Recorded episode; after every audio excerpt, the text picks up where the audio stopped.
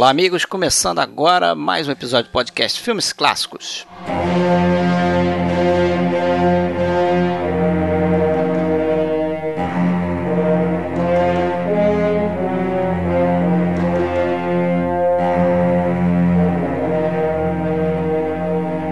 Esse é o episódio 66 e a gente vem aí com a parte 2 da filmografia do diretor japonês Akira Kurosawa. Esse episódio aqui vem recheado de seus grandes filmes, talvez aí o período mais prolífico na carreira de Kurosawa. A gente começa com Hakuchi, o idiota, e a gente segue até Sanjuro, o último filme que a gente vai comentar aqui nesse episódio. Mas a gente passa aí por Trono Manchado de Sangue, Viver, Yojimbo, Homem Mal Dorme Bem e outros grandes filmes aí desse período. Lembrando que a gente já fez aí um episódio exclusivo para os Sete Samurais, o episódio número 30 da nossa galeria aqui de episódios. Procura ele lá na nossa página filmesclassicos.com.br, que aí você consegue completar aí esse período da vida e carreira do Kurosawa.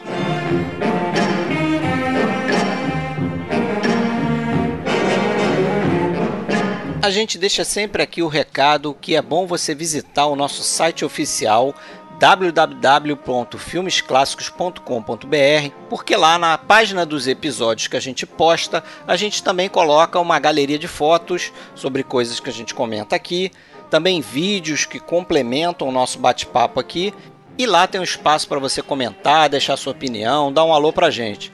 A gente também tem uma página no Facebook, procura a gente lá Podcast Filmes Clássicos e a gente tem um grupo chamado Grupo Podcast Filmes Clássicos também no Facebook. Se você quiser, manda a sua solicitação que a gente aceita lá.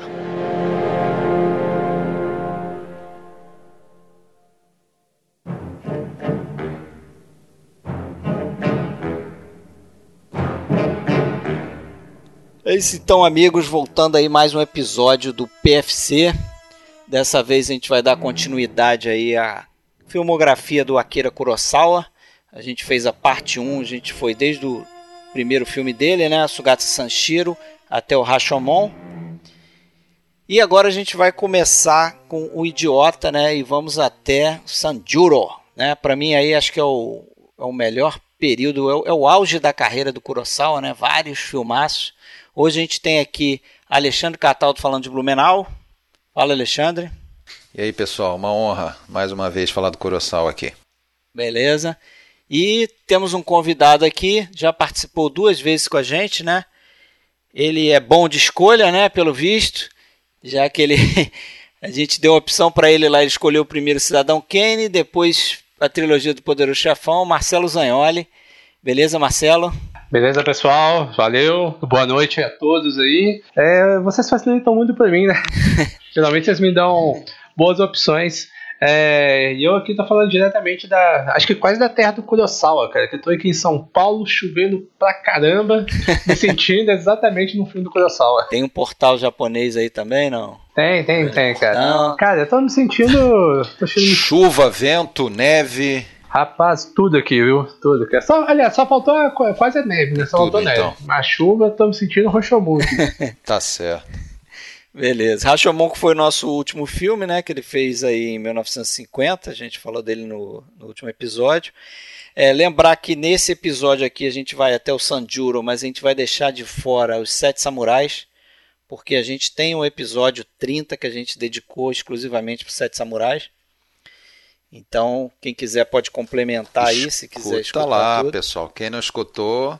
Tá lá, episódio 30. Tá, na, tá em tempo. Foi ao ar, foi o primeiro de 2016, né? Foi ao ar dia 1 de janeiro de 2016. Isso aí, o primeirão. Lembra disso? Lembro. Foi um bom episódio, eu gostei muito de fazer. E o primeiro aqui é o Idiota, não, o Hakuchi, de 1951. É... que, que vocês, você chegou a ver, Marcelo? Esse filme não? Cara, eu acabei não, não vendo ele, cara. Passei batido. Eu, esse falha minha aí. Não, é, a gente tem uma série, série de filmes aqui, né? Não, não vai ser dos principais que a gente vai falar aqui hoje. É, não é realmente um dos principais, né, Alexandre? É o filme. Ah, eu, eu coloco como desses nove que a gente vai falar hoje, o piorzinho, o piorzinho deles. Né? Eu acho que isso é quase uma unanimidade. É, eu coloco entre os, sei lá, três, quatro piores filmes do, do Kurosawa, toda a filmografia dele. Eu revi para o podcast, eu tinha visto, coisa de 10 anos, revi e confesso que foi, foi difícil. É, a gente sabe né, que esse filme ele é baseado no romance do Dostoiévski, né, do, do século XIX. E a, o, o, grande problema desse filme foi a adoração do Kurosawa pelo romance, pelo, tanto pelo autor, né, era o, é o autor preferido dele, né, e dentre as obras do Dostoiévski, o, o Idiota era talvez a obra preferida. Então ele, ele venerava o autor e a obra, então ele, ele queria fazer um, um filme muito fiel à, à obra original. E com isso ele acabou talvez se privando de, de, de, dar o toque artístico dele próprio. É, eu acho né? que falta aí é, o que tem, porra, em abundância nos filmes dele, que são aquelas ideias é, cinematográficas mesmo, né? Fazer cena para o cinema, né? A coisa Isso, parece exatamente. que ficou muito ficou muito li, preso ao literal, muito literal, né? muito é, é, feijão com arroz, assim, coisa que a gente não está acostumado com Kurosawa, né? Eu, eu achei a, a, as atuações também não muito boas, né? Fracas, né? A ponto de me, me incomodar o Toshiro Mifune, cara, sempre com aquele Isso, olho arregalado. É. Mas aí o, o livro do, do Donald Rich, que eu até tô lendo aí para os episódios e tudo, ele, ele explica isso de uma maneira interessante. Ele, ele diz que o Mifune é um, um ator muito versátil, muito físico. É. Né? Então, quando o papel exige é, muita movimentação, como é lá no Sete Samurais, como é no Yojimbo, no Rashomon e na maioria dos papéis, ele vai muito bem. É, agora, num, num, num, papel em que é, o próprio diretor não definiu tão bem o personagem, deixou muito é, por conta dele. Na dúvida, ele ele ele overatua, né? Ele exagera. Esse é que é o, o problema. Do, e foi o que aconteceu nesse filme, né? Na dúvida ele acabou atuando, mas eu acho que não é só ele não. O filme foi um foi uma, uma realmente uma marca negativa. O, o Kurosawa acabou ele, ele ele diz que valeu muito fazer o filme porque ele queria muito fazer, então ele ele gostou de fazer, mas teve que reconhecer no final que, que foi um fracasso. Muito bom. Só não foi um fracasso completo de bilheteria por conta da, da fama da, da Setsuko Hara, que era uma, uma estrela, então muito, muita gente ia ver o filme por, por causa, causa dela. dela. Ela era, ela era mal comparando aí a Joan Crawford né, do, do, cinema japonês. Então aquela pessoa que está no, tá no filme, o pessoal vai ver porque ela está, independente de o quem. O próprio quem... Masayuki Mori deve ter atraído também. É. Né? Foi um filme lá do um filme do Shoshiku, né? O estúdio que ele já tinha feito o Escândalo, se eu não me engano, o filme anterior ao Rashomon. Ele fez dois filmes nesse estúdio e esse foi o segundo. Só que realmente ele passou um mau momento e teve um outro, um outro porém, tá? é, que eu acho que contribuiu muito para o filme ser esse fracasso. É, até pela adoração dele, ele fez um, um filme que seria em duas partes, teria quatro horas e meia mais ou menos de duração. É. É, e aí o estúdio evidentemente determinou a edição para 2 horas e 46, ele ficou furioso é, e realmente disse que não trabalharia mais na, na, no Shoshiku e tudo mais. Né? Agora é interessante que em outras adaptações mais para frente a gente vai ver que saíram filmes excepcionais, né? Principalmente Trono Machado de Sangue, o Han e tudo mais. Realmente nesse aqui eu acho que ele se perdeu. Geralmente ele faz adaptações boas, pô. Com Shakespeare ele se dá muito bem. Agora esse filme tem outras coisas que me incomodam também, por exemplo aquele uso de música que não combina com Kurosawa, coisa não muito criativa, né? Toda vez que você tem uma cena mais emocional, sobe aquela música melosa para dar um, um, clima na cena. Isso é muito pop. Até aquela né? música do M voltou nesse filme, né? Do Grieg lá na montanha, na, no hall do, do Rei da Montanha. Lembra? Lembro, aquela lembro. que o, que o, o Hans Becker fica, fica assoviando lá no tá M, né? Filme. Tem outra música famosa lá do Mossorgs, que é A Noite no Monte Calvo e tal, mas ficou um negócio esquisito, assim. É, e ele, ele, ele transpôs, né, o, o romance da Rússia pro, pro norte do Japão, né, a ilha de Hokkaido, que é uma que é, que, que é também farta em neve e tudo mais. Ele procurou então uma ambientação japonesa, porém que remetia muito à Rússia e tal. Mas não é um filme assim pra gente se estender, né? Tem muito mais coisa é. boa aí. Né? Pra, pra não dizer que é todo ruim, tem uma cena que eu acho interessante, uma cena que o Masayuki Mori tá está sendo perseguido pelo que é o, o Mori faz o Kameda, né? E o, o personagem do Mifune que é o personagem do idiota, né? É o idiota, né? Que seria o príncipe Minskin lá do, do original. E o Rogojin, que é o, o, o Akama, né? Do, do Toshiro Mifune, está perseguindo ele. Então tem uma série de, de de, de, planos com essa perseguição e os famosos wipes né, do Kurosawa. Ah, esse filme aqui acho que é o que é, mais tem wipe é, aí do Kurosawa, cara. Mas é isso, eu acho que infelizmente um filme menor, né? No, no, na filmografia dele, né? E aí ele acabou até por conta talvez do, do, do fracasso desse filme e, e, no final das filmagens desse filme ele recebeu a notícia de que o Rashomon tinha sido premiado em Veneza, né? Que ele não sabia nem que tinha sido que, que ia ser exibido lá. Então um dia voltando para casa das filmagens do, do, do Idiota, é, pé da vida com, a, com as desavenças com, com o estúdio, ele recebeu a notícia da mulher dele que ele que o Rashomon tinha sido premiado. Então ele daí chegou num ponto de, de, de, de, é, de fama, de controle, daí acabou voltando pro, pro Torro, né? Que foi o estúdio onde ele começou a carreira e fez todos os filmes até o Anjo Embriagado. Ele quatro anos depois volta para Torre e daí ele vai fazer os próximos quanto? Sei lá, os próximos. Até, até o, o Barba Ruiva ali de 65, ele vai estar tá na torre. É, mas ele vai no meio desse caminho aí criar a empresa dele, né, de produção, mas ele vai distribuir pela torre, né. Agora o próximo filme dele, que é o Viver, né, aí já é um outro grande filme dele, né. Mas antes ele passou um período aí que ele fez alguns roteiros, né, que foram é, filmados por outros diretores, né inclusive um chamado Araki Matemon, né? Você viu esse filme, né? Esse Vingança de um Samurai, eu vi também recentemente. Vingança do Samurai, né? Tem toda a turma conhecida da torre, né? Os Takashi Shimura. É, tem, parece um filme parece dele, um filme né? Dele. Um roteiro só é. que é dele, né? Toshiro Mifune, o Takashi Mura, Daisuke A gente já comentou, né, no primeiro episódio, o, o, o Kurosawa no início até como fonte extra de renda e mas também por ele acreditar que, que isso fazia parte de ser um cineasta, né? Ele sempre escreveu roteiros, né? E nem todos ele próprio filmou, né? ele abasteceu muita gente, até para outros estúdios ele, ele fez roteiro. É, isso aí. É, mas vamos para o Viver. Vamos lá. Que aí é o nosso primeiro grande filme desse pedaço aqui, desse bloco. Ikiro, 1952. Filmaço, né? Eu acho que aí o Zanholi viu também, a gente... Aí sim, a gente começa a conversar. E é pra mim um, um dos meus preferidos do Kurosawa, viu, cara? É mesmo? Coloca lá no topão. Ah, cara, a mensagem dele é muito forte. O... Tinha uma coisa que, assim, eu lembro que fazia muito tempo que eu não vi esse filme. Acho que nas primeiras vezes me incomodou um pouco a questão do ritmo, cara, mas Engraçado, né? Rever, rever agora, cara, eu falei, caralho, onde eu achei defeito nesse filme? Olha, foi o que aconteceu comigo também. Foi um filme que eu lembro que quando eu vi a primeira vez eu não gostei tanto. Uhum.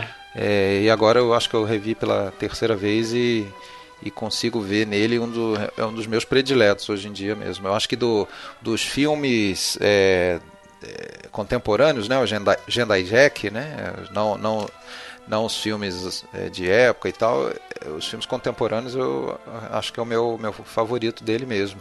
É um dos filmes mais queridos e, e conhecidos do Kurosawa, isso aí não tenha dúvida, né? Eu acho que é, muita gente cita esse filme. Eu acho que há, mais até do que a, a questão de cinema, que tem muitas coisas interessantíssimas, como cinema, a, a, eu acho que você matou a charada quando você falou, né, Zanhola, a temática e tal, eu acho que ela toca todo mundo, porque é um tema querendo ou não, universal, atemporal, né? Ainda que, ainda quem não esteja desenganado pelo médico tenha seis meses de vida, que eu acho que, graças a Deus, todos nós e a maioria de quem está nos ouvindo, ainda assim todo, todos nós estamos morrendo, né? De uma forma ou de outra, leve o tempo que leve, todos nós estamos morrendo e precisamos. É, e você não, não precisa nem estar tá, tá, tá à beira da morte para você pensar se você já fez alguma coisa Exato, né, então, efetiva exatamente. na sua vida. Ou... ou se a gente está só empurrando com a barriga, né? Então é um filme que gera muitas reflexões. Eu também. É, é um filme que da primeira vez que eu vi é, também assim achei interessante, mas não não consegui apreciar ele na sua totalidade. Assim, acho que dessa, dessa revisão já já melhorou bastante, né? Como acontece aí com vários filmes do Kurosawa, principalmente se você via, viu há 10 anos atrás, né? Com outra cabeça, com ainda talvez assim, né? Com, cheio de reticências, com cinemas que não são americanos e tal, você começando a ver coisas fora do padrão ali e tal. É, mas já vejo filme completamente diferente. É, acho que é o único filme aí que que o Takashi Shimura, né, faz um papel principal mesmo, de né? protagonista com, com de protagonista né? mesmo, né? Com o Kurosawa sozinho, né?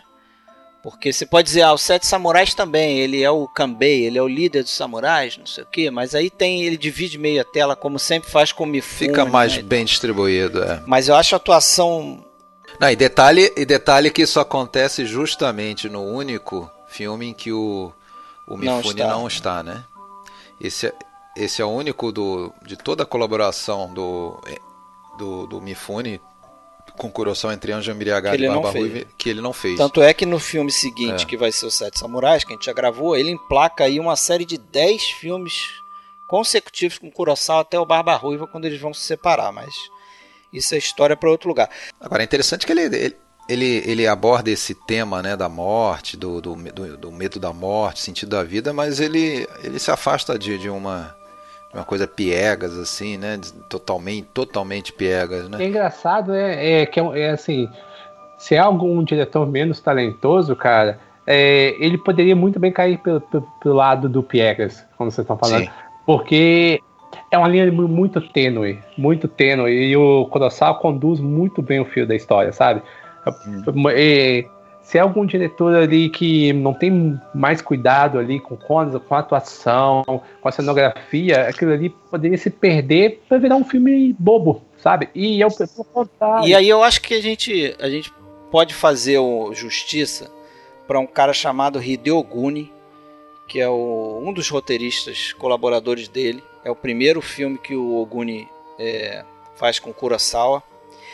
E pelo que eu andei pesquisando, o Oguni é, é... Foi quem teve as melhores ideias para esse roteiro. É, ele teve as melhores ideias, mas ele era o cara que ele não escrevia o roteiro. O papel dele era o seguinte: aqui eu acho que eles começam uma colaboração em, em trinca aqui, que é o Kurosawa, o, o outro grande roteirista dele, que é o Shinobu Hashimoto, e o Hideo Guni. Eles trabalhavam da seguinte forma: o, o Hashimoto e o Kurosawa escreviam o roteiro e o Guni era o cara que lia e falava para eles: não, isso aqui tá esquisito, isso aqui não, não vai funcionar, isso aqui tá, tá muito melodramático. Ele era o árbitro. Ele era tipo um árbitro e ele era o cara que, que segurava esse, esse melodrama do Kurosawa, porque o Kurosawa tentava ir mais pro melodrama e ele dava uma puxada. Por exemplo, uma grande ideia que ele teve aqui foi justamente essa coisa de botar o personagem do Watanabe, né, o, o Takashimura, morrendo no meio do filme. Isso, ele tirou a linearidade do, da história, ia ser contada de uma maneira totalmente linear,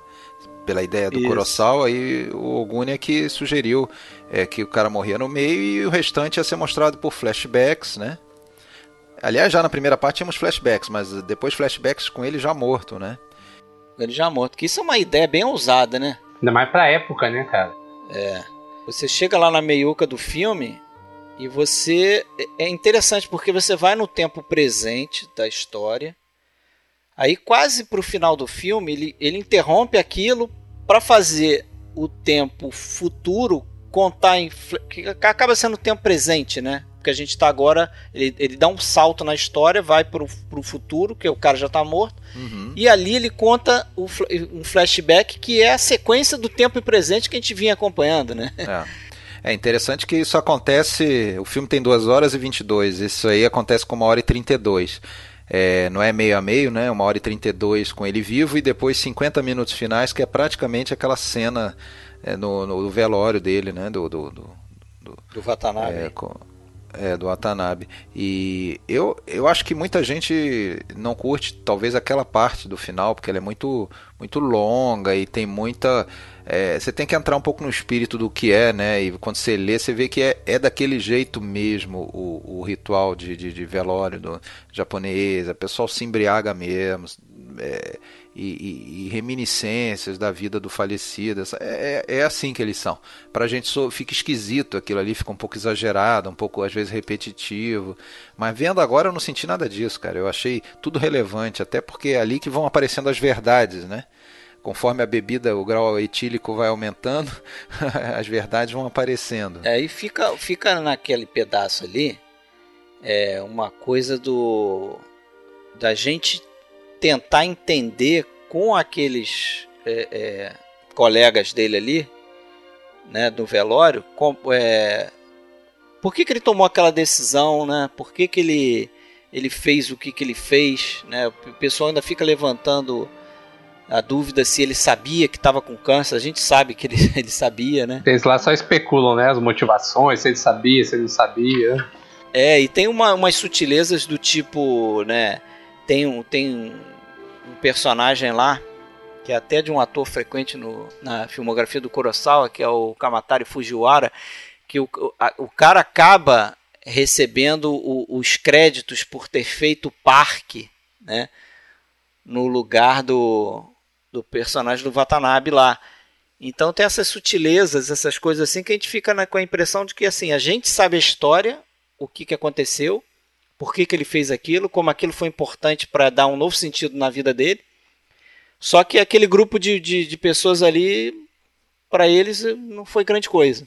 Eu acho que esse, eu acho que esse filme tem, tem muita semelhança é, em algumas coisas até com o próprio Rashomon, por causa dessa coisa da, de várias versões que vão se complementando e, e, e ilusão versus realidade. Eu acho que essa é uma é uma é um subtema constante né, em, em, vários e vários filmes do Kurosawa, é, ilusão e realidade. Tem o que nós sabemos que é a realidade, apesar de que a gente não sabe exatamente tudo, né? tem, tem muitos gaps aí que a gente não, não fica sabendo exatamente o que, que aconteceu, o que, que não aconteceu, e até também não precisa, a gente consegue juntar as pecinhas, mas é, o, personagem do Watanabe ele não é 100% mostrado.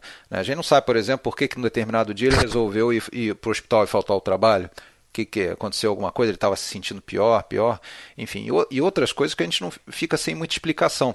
Mas nós sabemos mais do que os todos ali, né? Da, de todos os outros personagens, os únicos que, que, que chegam a conhecer ele um pouco melhor são justamente aqueles que não são nem colega de trabalho nem da família, que são lá o escritor e a moça, né? A, a, que, é a moça que, que trabalhava lá, né? Que é, é, a Toyo. É, são os únicos que, inclusive, para quem ele conta que ele está morrendo, né?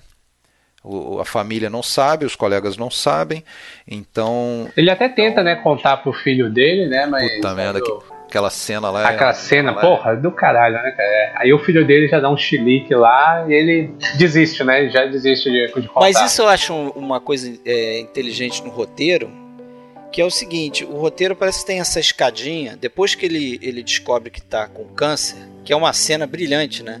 Aquela cena que ele o médico conta indiretamente pra gente, porque a gente tem informação de como o médico vai, vai, vai tentar esconder a doença dele, né? Que era algo comum no Japão.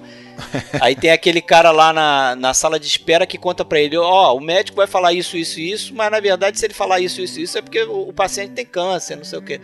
Porque isso não parece que era uma coisa que acontecia mesmo no Japão, porque eles entendiam que você não podia revelar que o cara é. tinha uma doença terminal, porque ele piorava a situação dele, né? Psicologicamente. Mas eu acho interessante que o que o roteiro vai fazendo uma escadinha. Depois que ele descobre que tem o câncer, é, ele reage de várias formas. Então ele tenta ir para Gandaia, né? Aquilo não preenche a vida dele. Ele tenta primeiro, antes, fazer isso que o Marcelo falou. Tenta se aproximar dos filhos. Mas ele nunca do filho, né? Ele, só que ele nunca foi próximo do filho. Então isso não dá certo, né? E aí o roteiro vai nessa batida até a gente a gente descobrir, é, até ele, ele mesmo descobrir. Até o coelhinho. Pô, até o coelhinho, mas aí o que, que é o coelhinho? Ele descobrindo que o, o que ele tem que fazer tem que estar relacionado com o trabalho dele, porque afinal de contas a vida dele foi dedicada ao trabalho, né? 30 anos que ele passou naquela repartição. e é, é, isso é um brilhantismo do roteiro ferrado, cara, se você pensar. É como você falou, é, são pequenas escadas, escadas que tem ali no roteiro, né? Ele vai ligando uma coisa a outra e ele não vai conseguindo satisfação nas tentativas dele. E aí, a maneira como é apresentado isso pro filme, né? Que a gente só vai saber até após a morte dele, né? Da maneira como está apresentado, que, que tem que ser, tinha que ser algo a ver com o trabalho dele, né? E ao mesmo tempo é algo transformador que, e, ao mesmo tempo que tem a ver com o trabalho dele, é algo que ele não faria normalmente ou que ele nunca tinha feito normalmente, né? Que é que é romper com aquela, aquela burocracia, burocracia né? que tinha lá, que todos estavam meio que perdidos no, naquela burocracia, até parecendo um pouco até o Brasil aqui, né? Eles estão, ó, oh, não é comigo, você fala com fulano, não, não é com fulano, você vai passando para N pessoas. É, esse filme contém uma, além dessa questão toda da morte e tudo mais, tem toda uma crítica social também, como já vinha desde lá do do anjo embriagado, né, do Japão do pós-guerra, o problema da burocracia. É interessante, não sei se vocês notaram, que, que é dito ele diz, né? A gente sabe que ele vai receber, inclusive, está prestes a receber um prêmio por 30 anos na, na, na, no, no, cargo ali, sem faltar.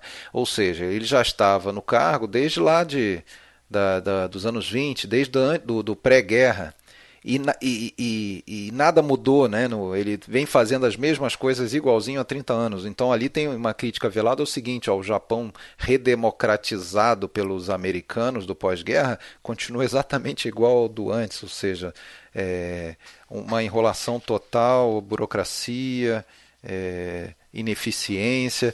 Tem a questão do, do da cidade com, com locais poluídos, aquela coisa toda, né? Aquele parque lá que ele quer construir justamente porque tem uma área é, que está com um, um, é um pântano, está causando doenças para as crianças. Lembra até um pouco aquele aquele poção lá do Anjo Embriagado. É verdade. Então tem, tem, todas, tem todas essas ambientações aí, essa, essas conotações aí sociais, né? É, como tinha nesses outros filmes, né? até no Cão Danado também. Só que aqui um pouco mais em espaços confinados, né? A gente vê, porra, aquela repartição, do jeito que ela é mostrada, com aquelas pilhas de papel, aquele espaço opressor, aquelas verdadeiras pilhas que dividem as pessoas. É, às vezes tem até um personagem. Aquilo dá uma depressão, Pô, no, né? No final do filme tem um daqueles funcionários que ele é mais consciencioso. Ele até o que no velório ele está sempre meio que defendendo o Watanabe e tal. E no final, quando eles falam que vão fazer diferente, vão mudar e volta para o trabalho e continua empurrando para outra sessão. Aí esse rapaz ele se levanta furioso, fica olhando lá para o agora chefe, né, o que é o Fujiwara. E e aí todo mundo olha para ele como, tá, o que que foi? é, você achou que a gente fosse mudar mesmo? A gente vai continuar fazendo. E aí, e aí ele vai se sentando e vai abaixando a cabeça ele some atrás de uma pilha de papel. Não sei se vocês repararam. É muito, é muito simbólico. Sim, o plano né? é muito, muito simbólico. Bom. Ele some. É como se, bom, tudo é, é, é um filme que deixa um pouco a desejar naquele quesito que a gente falou até no primeiro dos filmes do Kurosawa, sempre tem uma uma dose de esperança no final ali, meio que fica uma coisa meio sem esperança, né? É. A esperança. Mas eu acho que a gente vai ver vários filmes assim agora nessa é. fase aí. O final que ele não deixa a coisa muito feliz, não. Muito com catarse, não. Ele, ele começa o filme já de uma forma é, magnífica. Assim, é, o primeiro plano é aquele raio-x, né? A gente conhece já o personagem por dentro, né? E depois ele dá um corte e aparece ele por, ele por fora, o Watanabe. É, a gente vê o raio-x já do, do, do, coisa dele contaminado, né? Pois é. Já com tumor ali grande, né? E tem outras coisas também é, engenhosas. Tem um, um uso de som ali, quando ele sai do hospital, do, do da consulta médica, Puta, que ele vai pra rua e, e, no filme não tem ruído algum, assim. A gente só vê ele andando de cabeça baixa. Se estivesse em transe, né? Ele tá pensativo. Como se estivesse em transe e a gente está na, na cabeça dele ali, porque a gente também não está prestando atenção em mais nada. Ali não tem ruído nenhum ou continua aquele zumbido lá do. Cara, que eu me lembro, não tem ruído nenhum. Você lembra que ele está na consulta e aí eles estão. Tem um, tem um zumbido daquela máquina de botar o raio-x, aquela luz, aquela coisa. Tem, fica hum, um zumbidinho talvez. naquela cena, fica. Zzz, aí dali ele sai. Ele sai, vai eu, andando, eu, tem uma hora. Eu tenho a impressão que aquele zumbido continua zzz, com ele andando. É. É, eu não, eu não percebi. Mas aí tem uma hora que ele. Aí quando ele é quase atropelado. Ele é quase atropelado, é. passa um caminhão ali, aí volta o som todo, aquela confusão de ruídos, né? E aí ele meio que desperta. Né? Ele quebra o pensamento dele ali. É muito, muito engenhoso. O dizia que era o, é o filme que ele mais gostava, né? É o preferido dele próprio. Ah, né? é? Sabia disso, né? Não. É. Ele. Na verdade, assim, a gênese desse filme, ele, ele dizia que ele. É, como qualquer pessoa com mais de 40, como ele já tinha, ele pensava na morte dele próprio, né? Ele pensava no. É, vinham esses pensamentos, então daí surgiu a, a ideia básica. Ele também baseou-se um pouco num outro livro do Dostoiévski, A Morte de Ivan Ilitch. Não, é do Tolstói, não é não? Do, do, desculpa, do, do Tolstói, eu falei Dostoiévski, né? É, do, tô com Dostoiévski do idiota. No, no livro do Tolstói. E mas foi assim, bem vagamente, né? Não é baseado. Nele, é inspirado, né? Talvez. É inspirado. E o. É óbvio, né? O ikiru, que, é o verbo viver em japonês, nesse caso é o viver no sentido de viver plenamente, né? É, é, que é o que ele não está fazendo e, e se propõe a tentar fazer. Né? De certa forma, no momento que ele recebe a, a, a doença, a, o diagnóstico, ou não recebe, né, mas fica subentendido, é, ele se sente, de certa forma, livre também de convenções e de um modo de vida é, é, de, de, baseado em convenções sociais, né, para tentar fazer alguma coisa realmente é, útil né, para alguém ou, ou, que, que realize ele de alguma maneira. Né? É como se ele ficasse livre de, de, de, das coisas do cotidiano mesmo, né? Que ele estava tão preso ali naquela rotina, né? De sair, ir para o trabalho, tanto que ele não faltava. Né? A múmia? É, exato. É, que tinha o apelido de a múmia. E eu gosto de pensar que ele, após a morte, ele, ele passou de fato a viver mais após a morte do que antes da morte.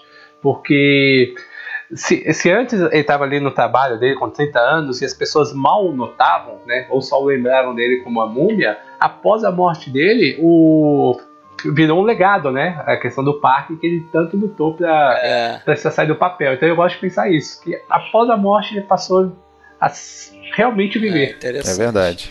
Galera, vamos pro próximo aí. Que Deixa eu só uma curiosidade. Fala. Um pouco antes da da, das filmagens do, do, do, Viver, né, o Kurosawa já tinha feito, né, o, já tinha acertado com o Takashi Shimura e ele teve que fazer uma cirurgia no apêndice, né? Teve que remover. É, Takashi? É, ele fez a cirurgia pouco antes de começar as filmagens. Ah, o Kurosawa foi visitá-lo né, no hospital, né, viu lá, viu como é que ele estava e tudo, viu a situação dele e falou assim: não, fica tranquilo, a gente vai, vai começar a filmar quando você melhorar. Eu só vou fazer uma exigência: que você mantenha exatamente esse peso do jeito que você tá aqui. Levou isso pro personagem. Exatamente. Ele viu o jeito que ele tava lá com, meio convalescendo, se recuperando, e falou assim: não, eu quero você exatamente nesse peso, nessa situação. E ele não podia é. engordar nada, nada de grama para poder fazer o personagem. E foi uma puta de uma atuação, a né? A atuação dele é tão boa, cara, que eu fico assim, sem saber a idade dele, eu fico Tinha 47. me perguntando, será que envelheceram ele pro papel ou deixaram ele, ele mais jovem quando ele fez o, o Sete Samurais, entendeu? Porque logo em seguida ele faz Sete Samurais e é um personagem completamente diferente, postura. É, é verdade. Né? É como se o cara tivesse rejuvenescido, assim. Aham. Uhum. É. Agora, te, agora, uma coisa que eu estranhei demais, tá? Lendo o livro do Hit, o, o Kurosawa não gostou da atuação dele incrível, né? É, ele fala que não gostou, que ele adora o Takashi Shimura, ele acha um ator versátil. Ele, inclusive, é, brigava com o Shimura, porque o Shimura se achava fraco, dizia que não era um bom ator e ele dizia que ele era sim, estava crescendo a cada filme, né, né, né? mas ele diz que nesse filme ele estava muito tenso. Ele, ele, na cabeça dele, é, não é que ele não gostou, mas é, é o, o, o Watanabe não saiu como ele tinha imaginado o Watanabe. Ele imaginava um personagem pouco mais relaxado. Coisa que o, que o Shimura. Mas enfim, nesse caso, lamento, Kurosawa, mas todo mundo gostou. É agora, o, agora, é interessante aquela moça, uma boa atriz, né? A Miki Oda, Odajiri, que faz a, a Toyo e tal, e ela só trabalhou esse filme com Kurosawa, né? Não, não, é, não foi adiante. Primeiro e, e único aí é. dela, né? E, e tem um momento que tem aquela gangue que tenta intimidar ele. É muito, eu acho muito bem, bem interessante aquilo ali, né, cara? Que tem dois samurais ali do Sete Samurai. Tem o, o Daisuke Kato e o Seiji Miyaguchi, né? É, e, e, ali também mais uma coisa, uma, uma alfinetada nessa coisa da, da americanizada lá, da, né, da gangue. É, o coração, a vez ou outra, volta para os gangues. É, né? Volta nisso, é, né? Tem uma figura de Mas ali. Pô, ali ele sorri, fica sorrindo pro cara, tipo, como é que você vai intimidar, ameaçar de que um cara que tá morrendo que nem Não eu, tem mais nada a perder, né? me matar. é, isso aí. Ele não fala isso, mas fica assim. E aí, pô, não pode deixar de falar que ganhou o Urso de Prata em Berlim, né? Ganhou, Esse né? filme. E o, o Shimura chegou a ser indicado aí ao, ao BAFTA também. É, e foi um grandíssimo sucesso de público e de crítica. Merecido. Também. O próximo seria os Sete Samurais, né? Mas como eu disse aqui, a gente vai pular. A gente fez ele aí no episódio 30. Então vamos pro Anatomia do Medo, cara. Um filme que eu, que eu vi uma vez só também, já há muito tempo. Lembro pouco. Só lembro que o personagem do Toshiro Mifune, né? O Toshiro Mifune interpreta um cara de 70 anos, né? O dobro da idade que o Mifune tinha na época. E que ele era tarado por vir pro Brasil cara queria fugir pro Brasil. É, esse. Chegou a ver esse filme, Marcelo? Não, não, esse também eu passei, cara. Vi há muito tempo atrás. É, o Anatomia do Medo eu, eu já tinha visto, revi. Confesso que eu gostei mais do que da primeira vez, ou pelo menos marcou mais. É, não é um filme ruim. É claro que ele fica um pouco em segundo plano nessa, nessa história. Eu acho que o mais interessante é talvez até a gênese desse filme, né? Na época, estava é, muito difundido o temor atômico da radiação atômica, essa coisa toda, pelo, pelos experimentos lá. Isso já vinha, claro, desde 10 anos antes, na, nas bombas lá em Hiroshima e Nagasaki. Depois, questão de testes atômicos dos americanos na, no atol de Bikini e tal. E teve um incidente com um barco de pesca japonês, mais ou menos nessa época de 54, que é, o peixe contaminado e não sei o que. O peixe ficou proibido pela primeira vez na história do Japão e única. O peixe estava. O japonês ficou sem peixe. Então, esse era um tema muito em voga. E, por outro lado, o Kurosawa tinha aquele amigo dele, talvez o melhor amigo dele, como ele falava, que era o Fumio Hayasaka, compositor já de, de vários filmes dele, Sete Samurais, o Rashomon e, o Viver e tal. E o, Esse aqui vai ser o último filme é, dele. E o Hayasaka, é, ele ia visitar, estava doente, estava tava com tuberculose, tava real, que, que era sentença de morte praticamente no Japão nessa época, então ele, tava, ele, ele ia visitar durante as filmagens o, o Hayasaka e o, o aliás, ele, ele, já durante as filmagens do Sete Samurais, o Hayasaka já foi hospitalizado e, e o Hayasaka sugeriu a ele esse tema para um filme, né, que era um filme é, era um tema é, que ele achou que daria um bom filme. E, e o Kurosawa fez assim, e de certa forma muita gente vê na história até uma, um simbolismo, não do medo atômico, mas não só do medo atômico, mas também do medo da morte, né, que em última análise é o, é o medo do, do personagem do Mifune, né, do Nakajima, é o medo da morte dele próprio e da família dele. Né? E aí, mais uma vez, a gente tem um personagem do Mifune é um personagem do Kurosawa feito pelo Mifune, que é um cara é, que, a, que, que, que se preocupa com os outros, apesar de não parecer, apesar de parecer um bruto, como a gente vai ver até o próprio Sanjuro lá na frente, né? É um cara que se preocupa com os outros, até com outros que não merecem que ele se preocupe, né? Que os, que os outros são, porque a família dele é uma cambada de, de FDP né, que quer detonar ele, que quer, é, como é que fala, interditá-lo, achando que ele está louco, sem entender que é uma preocupação concreta, uma preocupação real, né? E, e ele estava realmente caindo no, num conto lá de um outro personagem, queria vender para ele uma fazenda no Brasil, aquela coisa toda. Enfim, mais. Logo no Brasil, né?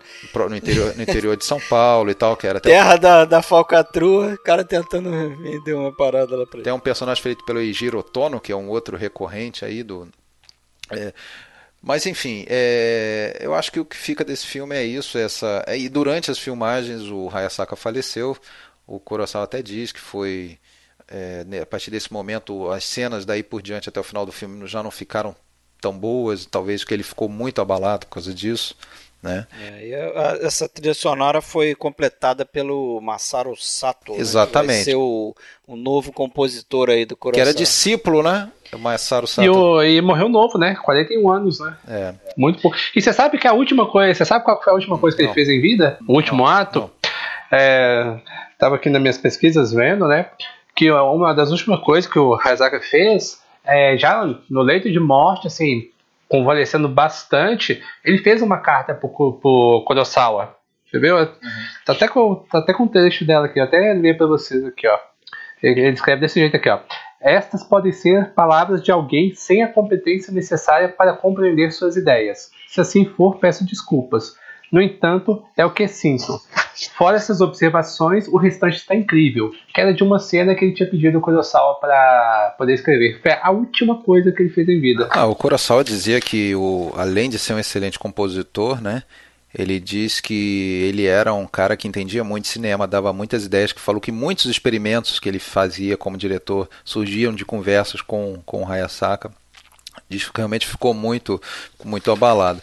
O, eu acho muito interessante uma frase desse filme, que é do, claro, né? Quem que é o, o cara reflexivo é o Takashi Shimura, que faz um dos, um dos julgadores que vai julgar se ele vai ou não ser interditado e que acabam interditando efetivamente ele e depois ele começa a se culpar, porque aí o personagem do, do Mifune fica louco no final. Ele quer fugir, né? Mas ele acaba fugindo para loucura e vai ser internado no hospício.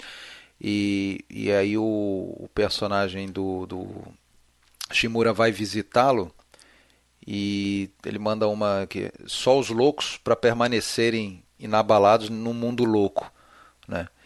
É, e tem na visita no hospital aquela famosa coisa visual, né, do sobe e desce que a gente já tinha no Viver também na hora que o uma cena de aniversário lá ali também tem na, na último plano do filme é o no hospital é, que tem uma rampa que sobe outra que desce o Shimura descendo e a e uma das amantes do, do Mifune com que, que, que tem o neném dele que ele é casado, tem quatro filhos e tem duas, tem três amantes com filhos de idades variadas.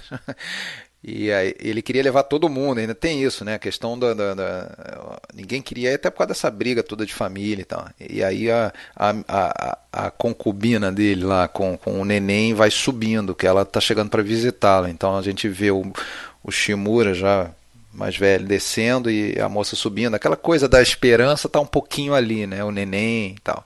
Que já tem lá no Rashomon também do neném. Ele uhum. tenta passar isso aí. Agora esse é curioso esse medo aí da da hecatombe nuclear, né, do desastre nuclear, que é algo que talvez a gente não é, consiga compreender muito hoje, né? Mas para ver como uma coisa que chamava muita atenção na época, é, Basta dizer que no mesmo, no mesmo ano a Torre fez um filme que ficou muito mais famoso que esse, que é o Godzilla, que também é um, de certa forma, é um filhote desse medo do, do, do holocausto nuclear.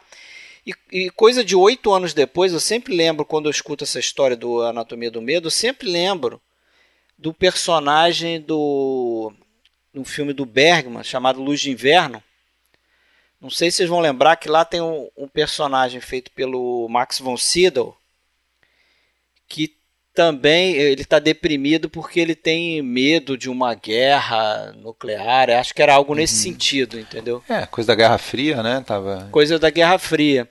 Então é algo bem latente ali. Talvez isso, isso atrapalhe um pouco hoje esse filme, assim, né? Porque fica alguma coisa, de alguma forma, fica uma coisa que é tá meio ligado ao, àqueles tempos ali, né? Você tem que ter um pouco de background para entender e entrar melhor nesse clima aí. Agora, apesar de todo o capricho que ele colocou nesse filme, é, foi um fracasso o filme, porque justamente por ser um medo real dos japoneses da época, eles não estavam muito afim de ir para o cinema para ver filmes sobre isso, né? eles, e, é, eles atribuem a isso o, ao tema, né? E foi o primeiro filme do Kurosawa que deu prejuízo de bilheteria. Esse, Mas esse em compensação, é... no seguinte, próximo filme a gente pode passar para ele. Trono Manchado de Sangue, como no Sojo. 1957, cara, sem querer me adiantar, no final a gente faz a listinha dos filmes, né, desse período aí. Tá bom, mas já sei que coloco... é seu preferido. Não é meu preferido porque tem os Sete Samurais, mas mas eu coloco ali no topo, cara. Eu acho um filmaço. Eu gosto muito desse filme, eu acho que é um filme que, porra, tem muito é, forte uma coisa que eu gosto de ver no filme, que é essa coisa de do ambiente do filme, né? Ser tão forte quanto a história. Aham. Né? Ter, ter essa coisa, esse clima, esse coisa até difícil de, de, de descrever, assim. Tem uma coisa meio sinistra no, no, no O clima que você está falando, ele já começa a ser totalmente definido na, na cena de abertura, né? Em que a gente vê aquele nevoeiro constante, denso e que demora a sumir. A gente vê as ruínas couro do castelo, início, uma coisa né? Aquele couro é fantasmagórica. bizarro. o couro que remete lá ao teatro, tradição do teatro no, né, japonesa, que é muito presente nesse filme, é a base, né, de inclusive É base de, de, algum- de algumas personagens, como a personagem da é, Asagi, que é a, seria a Lady Macbeth, né? Ela é, e movimentação de personagem e tudo mais. Então isso tudo dá um, um ambiente para esse filme muito, um, um clima para esse filme muito único, né?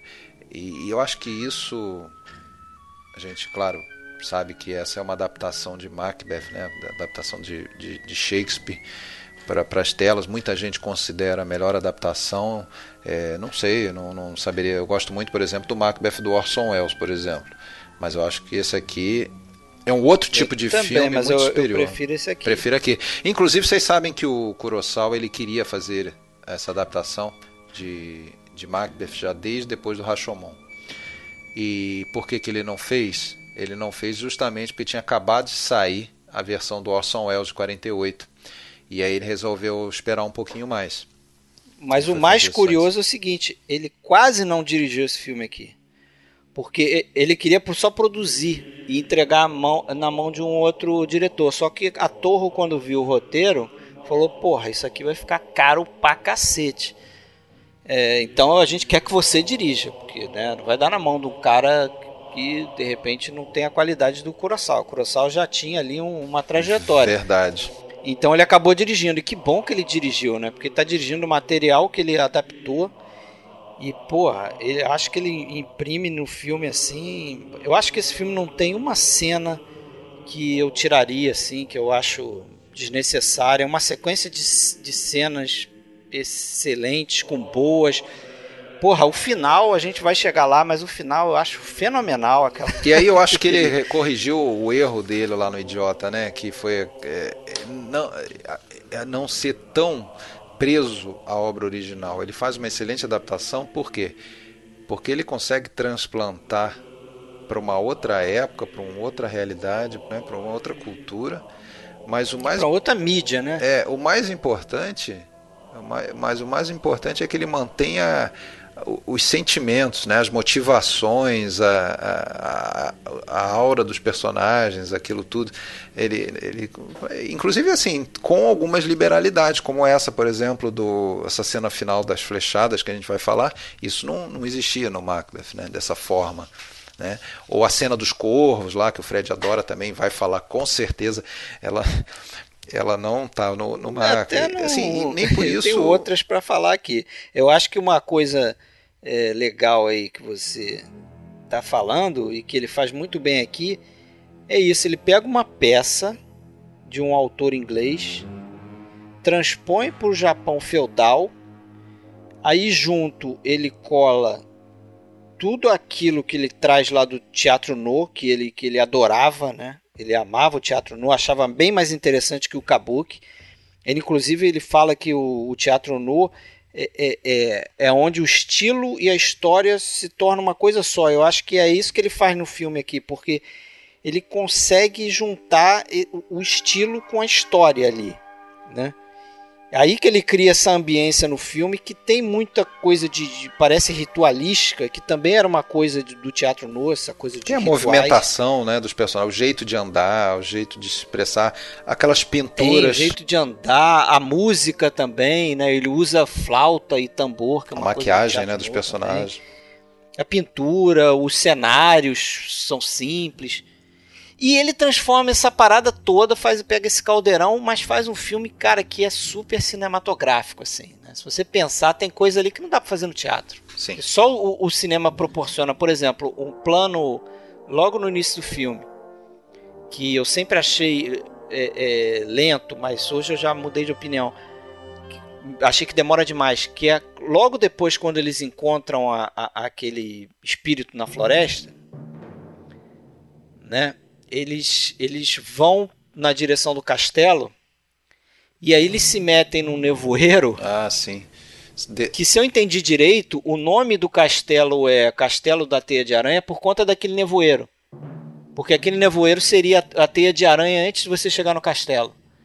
Então você tem que lutar ali com a teia de aranha para poder chegar no castelo. Aí eles ficam naquele, né, cavalo para lá, cavalo para cá, estão perdidos. Mas isso deve ter ali uns 20 planos com eles passando, entrando no quadro. É rodando com o cavalo para um lado e para o outro, sumindo. Aí depois de novo. E já tinha tido algo parecido minutos antes, quando eles estão na floresta, antes de ver o espírito também. É, mas eles isso ficam... dá uma sensação que os caras estão perdidos no mundo ali, né? Sim, sim. Tá naquela atmosfera total. ali, né, Deus? É. Não, e detalhe eu, em relação ao original do, do, Shakespeare, né, que eu, que eu li muito, muito tempo atrás, é, negócio, lá eram três bruxas, né? Aqui é uma só, um espírito só. Eles mudam, ele muda um pouco isso, até por conta dessa questão toda de fantasma, de bruxa.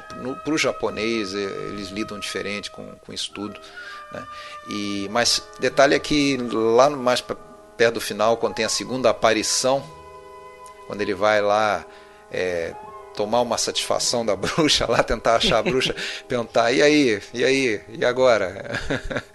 Aí o que vai acontecer? Depois a bruxa mesmo some e aparecem três samurais, fantasmas de samurais, todos ali com seu é, sua indumentária no, a sua máscara, o seu cabelo, a sua peruca, e ali são três, né? Detalhe que são três famosinhos ali, no, né? O, o, atores conhecidos, né? Tem o Seiji Miyaguchi, tem o o, o rapaz lá do Sete Samurais, qual era o nome dele? O Isao Kimura, né? E tem o, um outro lá, o Nobuo Nakamura, que faz sempre um, um cara mais sério, advogado, político. Ele é o, o, prefeito lá no Viver e tal. É um daqueles três fantasmas lá. Fizeram uma pontinha.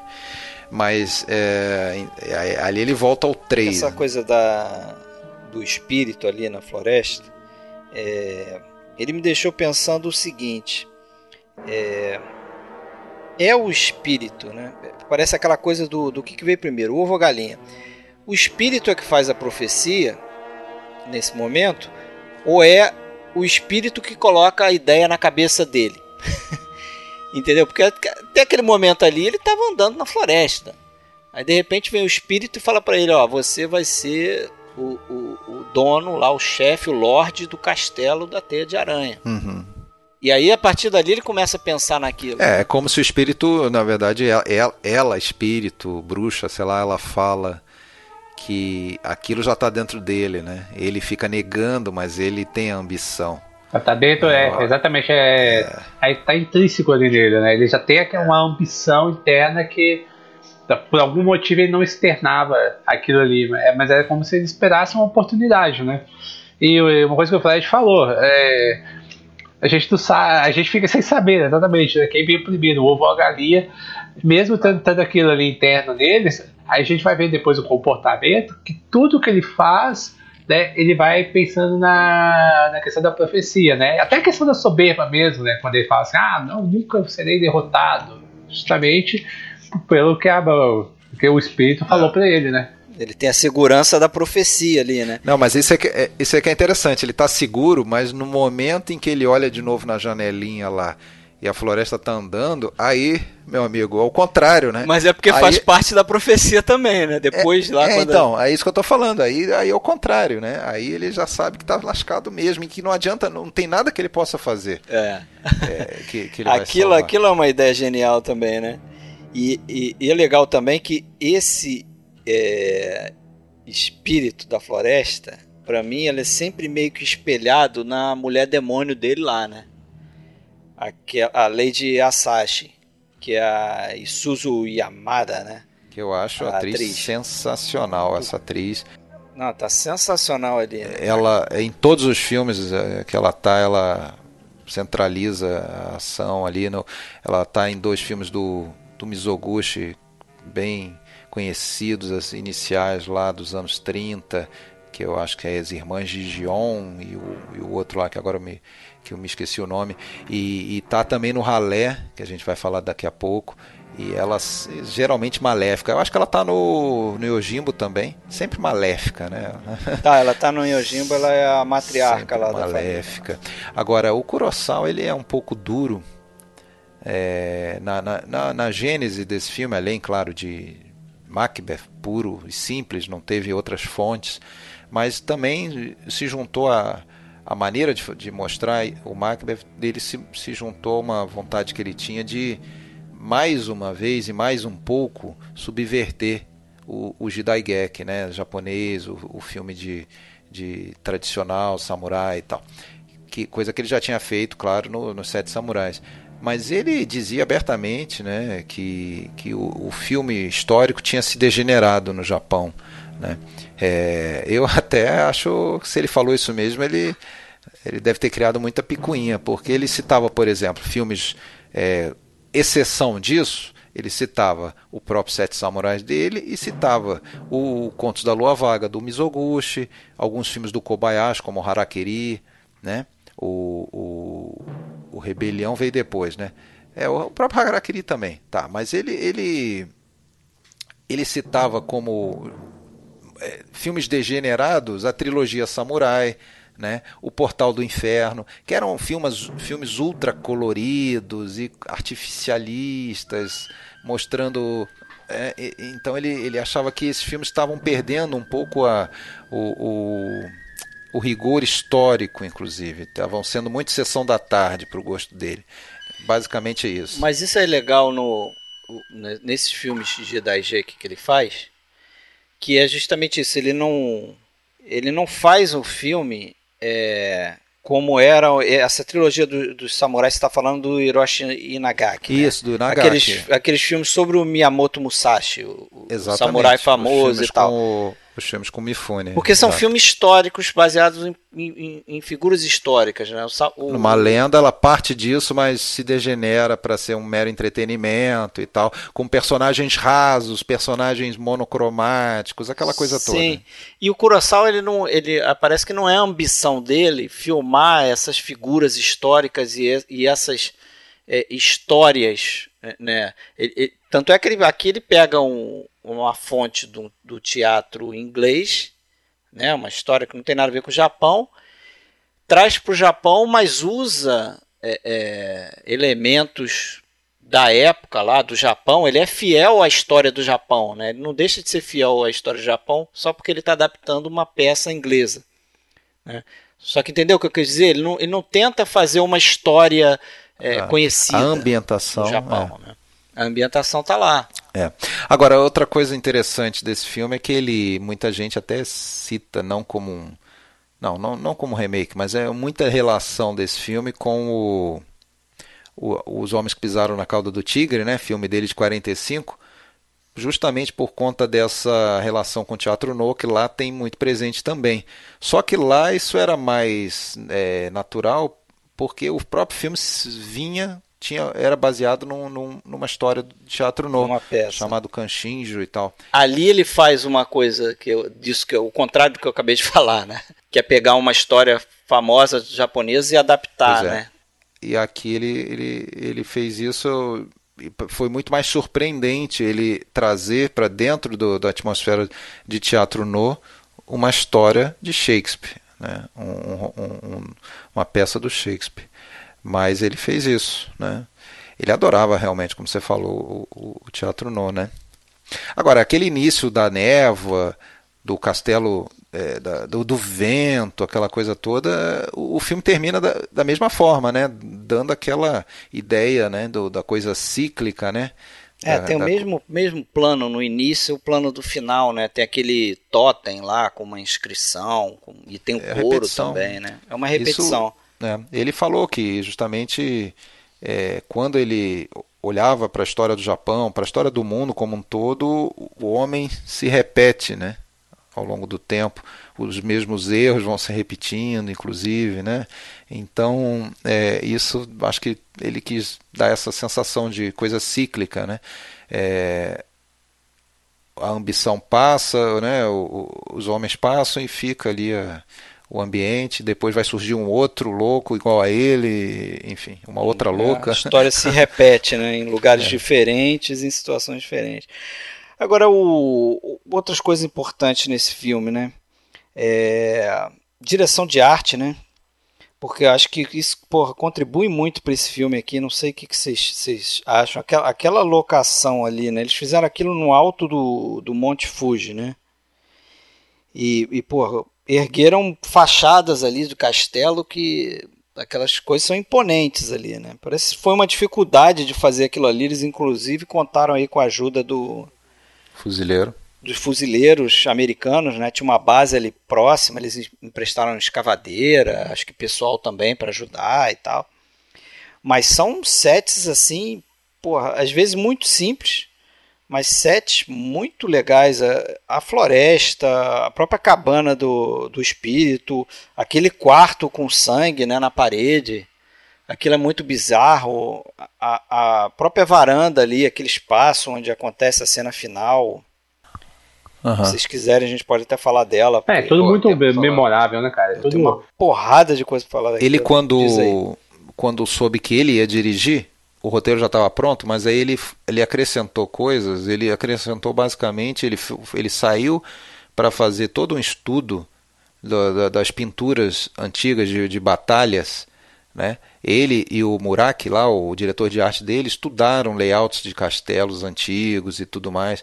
Então eles eles deram uma, uma reforçada, um capricho maior nessa parte toda de, de do, do, visual dos castelos, das vestimentas dos soldados e tudo mais, né, para garantir ainda mais é, é, veracidade ou, ou, contextualização histórica mesmo para a época, né? E tem a caracterização, né, que você chegou a falar aí, mas entrando mais em detalhe, que às vezes o pessoal pode estranhar aquela o rosto do principalmente do Ashizo, né, o personagem do Toshiro Mifune e da Asage, Asage, como é que você chama isso? Asage, Asage. Asage. É, a Lady Asage, é, o rosto dos dois é muito próximo da, das máscaras que tem no, no Teatro No, né? Aquela coisa, o, o Mifune você vê que ele é maquiado aqui na, na bochecha, tem a cara mais, parece uma a cara, a bochecha tá funda, parece uma caveira, aquele bigodão, a barba, a cara dela, é. aquele branco, pálido, com os olhos, a maquiagem do, da, da sobrancelha estranha. E tem uma cena ali, quando ela sai do. Tem um, é tipo um truque de fotografia ali do Nakai, né? Do Asakazuo Nakai, que é o fotógrafo. Que ela entra num quarto escuro. Logo depois que ela bota a ideia na cabeça dele, dele matar o Lorde lá. Ela, ela vai pegar a bebida com sonífero, né? Pro, pra dar pros guardas. Isso, ela entra no quarto escuro, naquela lentidão, naquele passo ali de teatro novo. Aí depois ela volta, ela sai do quarto como se fosse uma assombração ali. Com aquele sonzinho do kimono dela, você reparou é. isso, cara? Aquilo é sinistro. Então, tem uma coisa de sinistro nesse filme, assim. É. Cara, a minha, uma das minhas cenas preferidas desse filme é bem no início, quando ele e o, o Ashizu e o Miki personagem do Minoru Shiaki, que é outro ator constante do, do, do, do. Aqui ele tem um dos papéis mais importantes, talvez, o outro no Fortaleza Escondida. Mas o, o quando ele e o Mickey vão receber lá a, vão ser recebidos pelo, pelo senhor, né, e recebem então a, a, as premiações dele pelo sucesso na batalha. E quando eles se viram e voltam andando, um meio que tentando olhar para o outro, porque eles sabem que pô, começou a encaixar na profecia. Né? um passou a ser o senhor da, da, da, do outro castelo, esse aqui passou para Fortaleza número 1. Um. Opa! É, come... Aí eles, eles ficam meio que se entreolhando, assim, meio tensos, né? No momento que era para estar só feliz, mas eles não estão felizes só, eles estão tensos, né?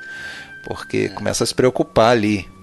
Não sei se você já que a coisa, eu reparo, quando ele quando ele tá agachado, inclusive, que o, o senhor lá dá um, não sei se bate com, com uma espada no, no, ombro dele, sei lá o que, e dá o, o novo ranking dele ali, né? Agora você vai ser senhor do castelo, não sei o que. Ele chega a dar uma olhada para cima assim, você, você sabe o que, que ele tá pensando, né? É, sim. Porque a gente escutou a profecia. Na hora você vê o que tá passando na cabeça dele ali. Mas vamos falar das, da cena final, cara? Fala aí, Marcelo. Cena fraca, hein? Não só a cena final, né? Até o que precede ela, né? Que é a cena do.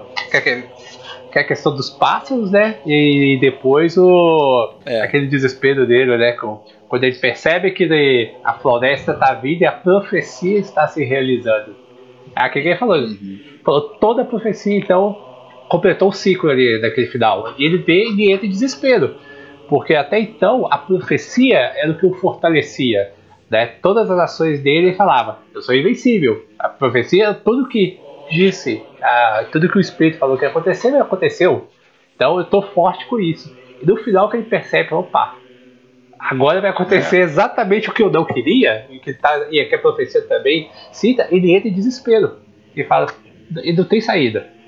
Mas é uma cena do cacete, Não, né, porra, cara, aquela... puta que pariu, é memorável, né, cara? Uma das cenas icônicas, né, do é, cinema. Você tá falando da cena das, da morte dele com flechadas, né?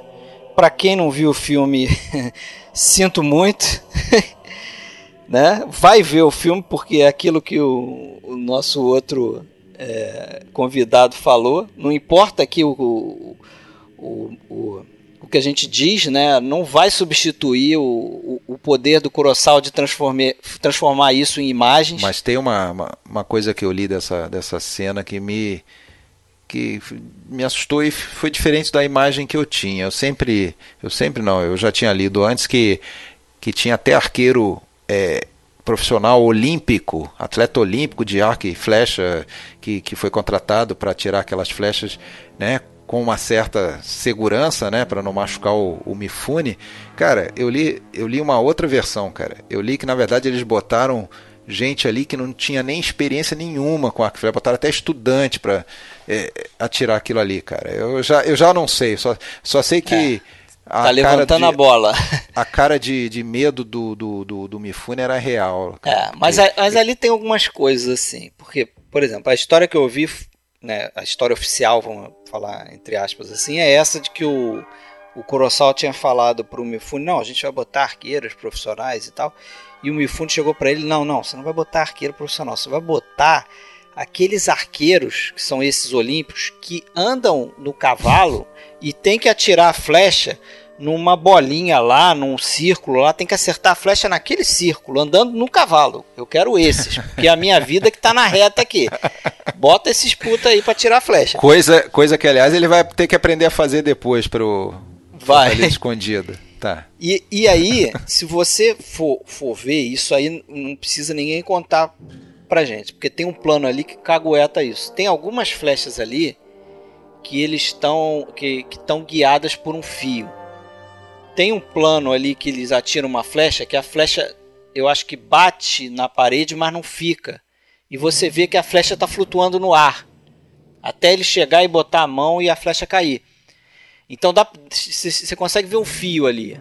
Mas parece que teve flecha que foi atirada né? Inclusive no, no, no, peito dele e tal, quando ele está se movendo ali, tinha é, mas uma ele história... tem a proteção, né? Ele, ele tem, tem uma proteção, proteção de madeira ali, tipo, por trás. Uma proteção de madeira e tinha um esquema também, parece que dele é, fazer um movimento com o braço que indicava para os arqueiros para onde pra ele onde iria. ele ia, é. Uhum. É, e eles atiravam a flecha na, na direção, na outra direção, né? Claro, no, no lado oposto de quando ele estava indo. Né? Mas mesmo tem, assim, mesmo tá assim é um perigo do caramba. A gente está falando do. A gente tá falando do maior ator japonês da época, né? Provavelmente é. maior salário. E o cara, pô, se metia. Se desse merda ali, cara, ele tá com o rosto é, descoberto, né? A gente já falou disso no Sete Samurais, em que ele, ele, ele entra na frente de um cavalo galopando em alta velocidade. Do, do, dos bandidos, ele para o cavalo, ele, e não é uma coisa assim que ele próprio vai, não é dublê, não é nada, e o Vai que dá errado, vai que o cavalo, em vez de parar, o cavalo avança nele ali, atropela ele. Porra, cara. Não, diz um, o cara lá que era o.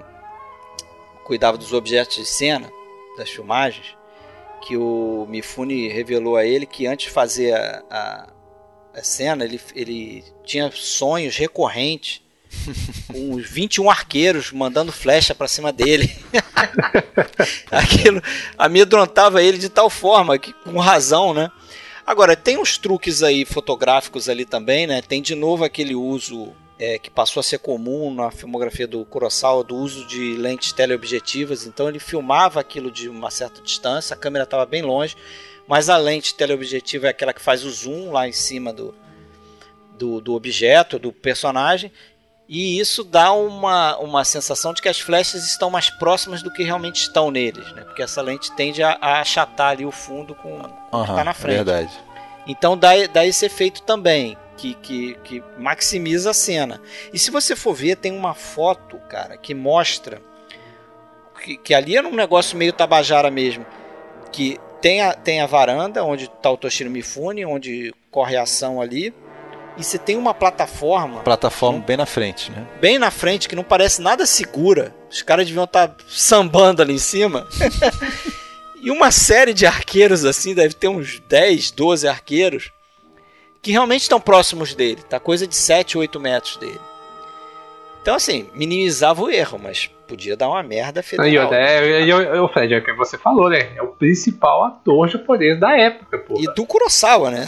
Se desse merda ali, abortava o que vinha pra frente. Tem um, tem um, um ator menor aí, que é um ator que vai estar tá em vários do Kurosawa, eu acho que começando desse, que é o senhor Takeshi Kato.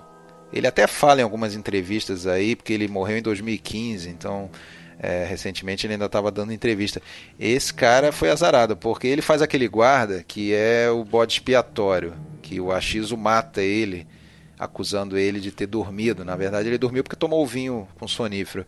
Então, né, para parecer que foi uma falha da guarda, ele vai lá e mata o cara. E ele enfiou a, a espada entre a proteção do cara, é, tinha uma proteção, mas ele enfiou meio de lado assim, pegou a pele do cara, machucou ele de verdade, o Takeshi Kato. E esse cara depois vai ser atropelado por cavalo lá no em, em plena cena, assim, invisível no no Fortaleza Escondido. Ele é o samurai que morre no início do filme, o cavalo na volta passa por cima dele, assim, dá uma patada nele, ele até virou, vira de lado, assim.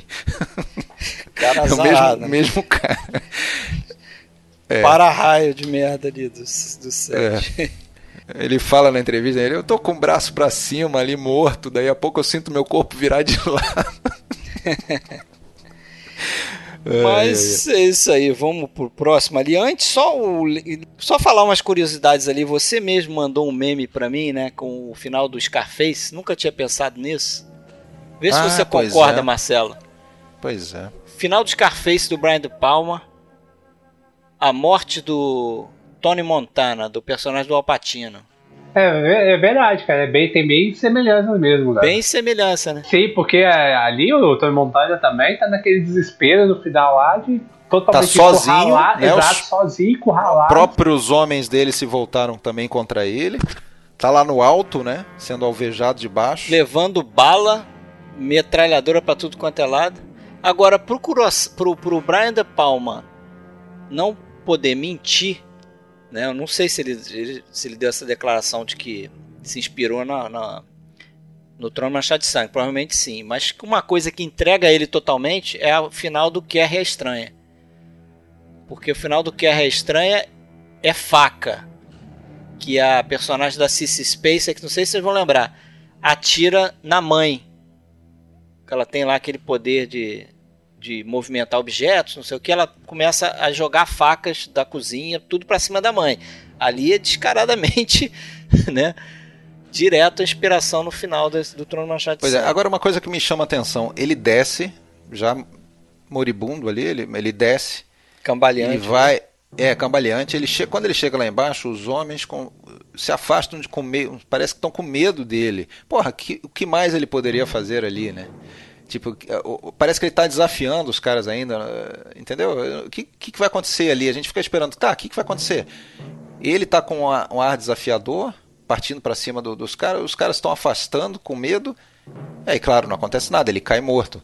Né? Não acontece nada, mas eu acho que o que acontece ali porra, é um plano que visualmente é, é muito, muito, legal. legal. Né? É ele no chão, uma névoa no, na frente dele, assim, e aquele povo lá atrás. Uma coisa que, só para finalizar minha, minha participação nesse filme aí que eu anotei que chama muita atenção minha no início, uma coisa que já tinha também no Sete Samurais é aquela coisa dos cavalos, né? Ele era fascinado por cavalo também, é outra marquinha registrada do Kurosawa. Então, nas cenas do cavalo, mais uma vez, e até mais, eu acho que no Sete Samurais, ele põe a, a, o som extremamente amplificado, né? A gente vê o cavalo até uma certa distância, mas o barulho do galope, aquela coisa assim, fica, parece que está pisando na gente. Parece que vem um é. tanque aí, né? ah, e tem outra coisa que ele faz aí também, só mais uma que eu lembrei com o cavalo, e que o Kurosawa é mestre em fazer na, na filmografia dele, essa coisa de usar metáfora não só esses elementos de natureza que a gente fala, né, o vento, o fogo, o cavalo água louco, né, tal. que volta louco lá, que é no momento que o que o o Mickey que o, o não o achiso, não é? Quando o achiso tá ali meio para lá e para cá, é, remoendo a ideia que a mulher dele deu de matar o Lorde e tal, tem um cavalo que fica andando no pátio. Ah, sim, sim, sim, sim. É verdade. Incessantemente, um cavalo excitado ali, sei lá, um cavalo doido pra lá e pra cá, que tá igual o personagem do. do. Washizo, do Toshiro Mifune. E o Kurosawa é mestre fazer essas coisas no próprio viver. Tem aquela cena, né? Voltando um pouquinho, tem aquela cena em que o Watanabe se dá conta do que, que ele tem que fazer e que ele sai do restaurante e tá rolando um parabéns hum. para você. Sim, sim. Quer dizer, o renascimento do personagem ali e você tem um, uma galera cantando parabéns para é você para um outro personagem que não interessa, que é uma festa que tá rolando. Então ele adora fazer essas coisas, essas, essas, metáforas, né? Mas vamos pro ralé, já temos aí uma hora e paulada, uma hora e quinze de podcast. Dom Zoco, ralé. Mais uma adaptação, né? Mais uma adaptação, fala aí. Não, é, não, eu infelizmente passei batido por ele. E engraçado que eu vi, eu vi esse filme faz uns dois anos pela primeira vez, cara. Até lembro de algumas coisinhas, mas não consegui rever agora. Mas assim, né, como todo Manchado de Sangue, também é uma baseada numa peça de teatro. Peça do né? Gorky, né? Do Máximo Gorky. É. Que é o, Le, Le, Le Basfonds, né? Virou filme também na, na mão do Jean Renoir em 36. Ele viu esse filme e ficou com Isso. vontade de fazer a versão dele, quando ele viu o filme do Renoir. Le Bafond, né? E é uma peça política do Maximin Gorky, que era um, do, um dos escritores é, mais importantes do, do, realismo socialista, aquela coisa toda, ganhou, é, foi indicado para Nobel de Literatura várias vezes. Ararara. É uma peça política, né, do, do, que mostrava ali a situação de pessoas excluídas, né, na, na Rússia imperial, aquela coisa toda. E, e, outra coisa que eu li, eu não vi esse filme até hoje, é um que está na minha lista eterna aí do um, filme, um filme japonês de 21 chamado é, Souls on the Road, Rojo ah, no Reikon. Eu, eu, tenho esse baixado é para ver, ainda não vi. Um também. filme do Minoru Murata. Dizem que é uma versão também do, da mesma peça do Gorky. A conferir, não sei. É, muito uh... falar desse filme. Esse filme aqui, cara, eu, eu, eu vi, eu revi pedaços dele agora aqui, não consegui concluir, né? Também não lembrava quase nada. É, lembro que na época achei o filme até meio chato, mas agora já meio que desfaço essa ideia, porque é um filme muito. Ele é restrito num espaço, né? Como se fosse uma peça de teatro mesmo. Né? Em termos não, de. É bem teatral. Espaço. Inclusive foi filmado, não em tempo real, mas foi filmado na sequência e tudo mais. Quatro semanas, né? Quase, quase na sequência o filme todo. Eu fico pensando aqui, eu não li sobre isso. Talvez o Alexandre tenha, tenha alguma, algum insight sobre isso. Mas parece que é aquele momento que vários, é, vários diretores que gostam de teatro chegam em algum momento da sua carreira nessa conclusão. E se eu fizer um filme todo confinado dentro de algum lugar, né? Tipo um é. festim diabólico do, do, do Hitchcock. Né? Parece que é a tentativa dele de fazer isso. Como eu posso tornar um filme interessante ele não é só. totalmente confinado, porque às vezes eles saem vão para aquele um pátio, uma parte externa ali é, e tal. Mas é dentro né? daquele mas... espaçozinho que parece um fosso, né? É, é, é um, eles estão, é, exatamente, eles estão numa é, é uma, um pedaço de Tóquio, mas eles estão num, num, num, lugar assim totalmente excluídos da sociedade. No início do filme, aliás, o primeiro plano eu acho bem legal. Tem uma panorâmica que é quase 360 graus que rodeia tudo ali. E no final aparecem umas pessoas jogando, falando: Ah, joga lixo, é, isso aí é, é lixão mesmo, manda ver, joga o lixo lá. E aí a, aí a câmera abaixa, né? E a gente vê que ali mora gente, né? E começa a história. Pô, e é interessante, cara. São 17 personagens e, claro, não são todos do mesmo da mesma relevância, mas todos têm a sua historinha, têm a sua é, fica bem distribuída a coisa. Tanto é que o, o, personagem do Mifune, nesse caso, apesar de ser em tese ali talvez o mais importante, ele não monopoliza a história. Eu acho que é um, foi um momento legal para vários atores ali. Principalmente é, o Chorão lá, né? O Bokuzen Hadari. Nossa, esse é o filme dele, né? Bokuzen Hidari, um cara é. cômico, ator cômico. É, para quem viu Sete Samurais vai lembrar, é o. É, qual é?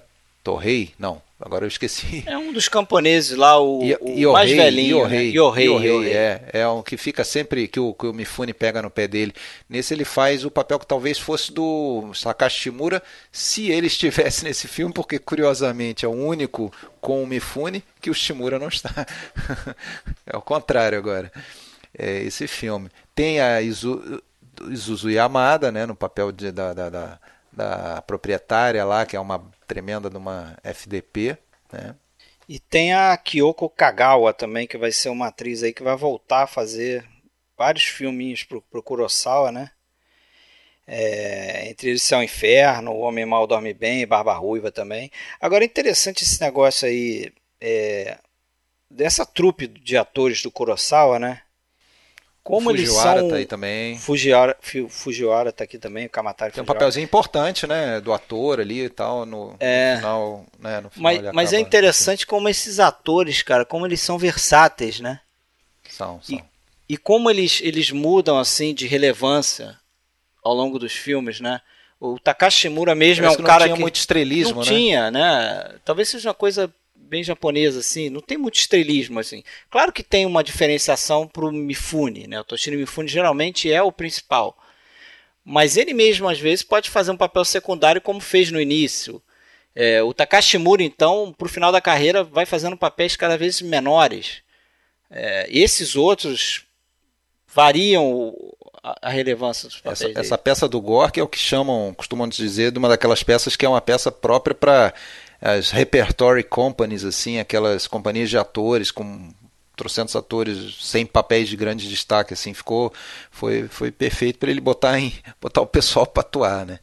Uh, o, o, só que assim, né, cara, esse filme tem o Ejiro Tono, também tem o Minoru Shiaki, tem aquela mulher, não sei se vocês vão saber quem é que eu estou falando, o nome dela é Eiko Miyoshi, ela está em muitos filmes do Kurosawa nessa época. É uma que tem uma cara comprida.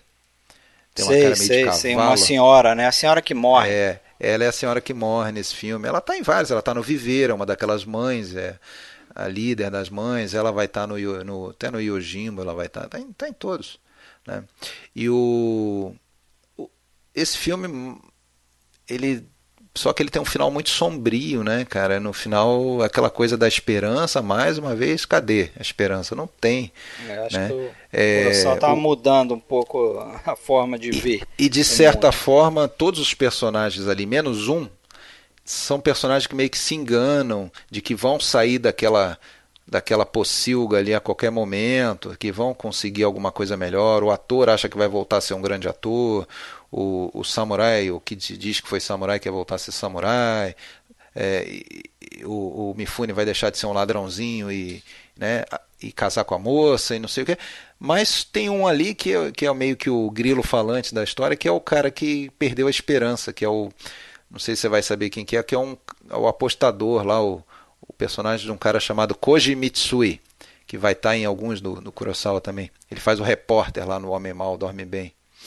Ele ah, sei ele fa é. é.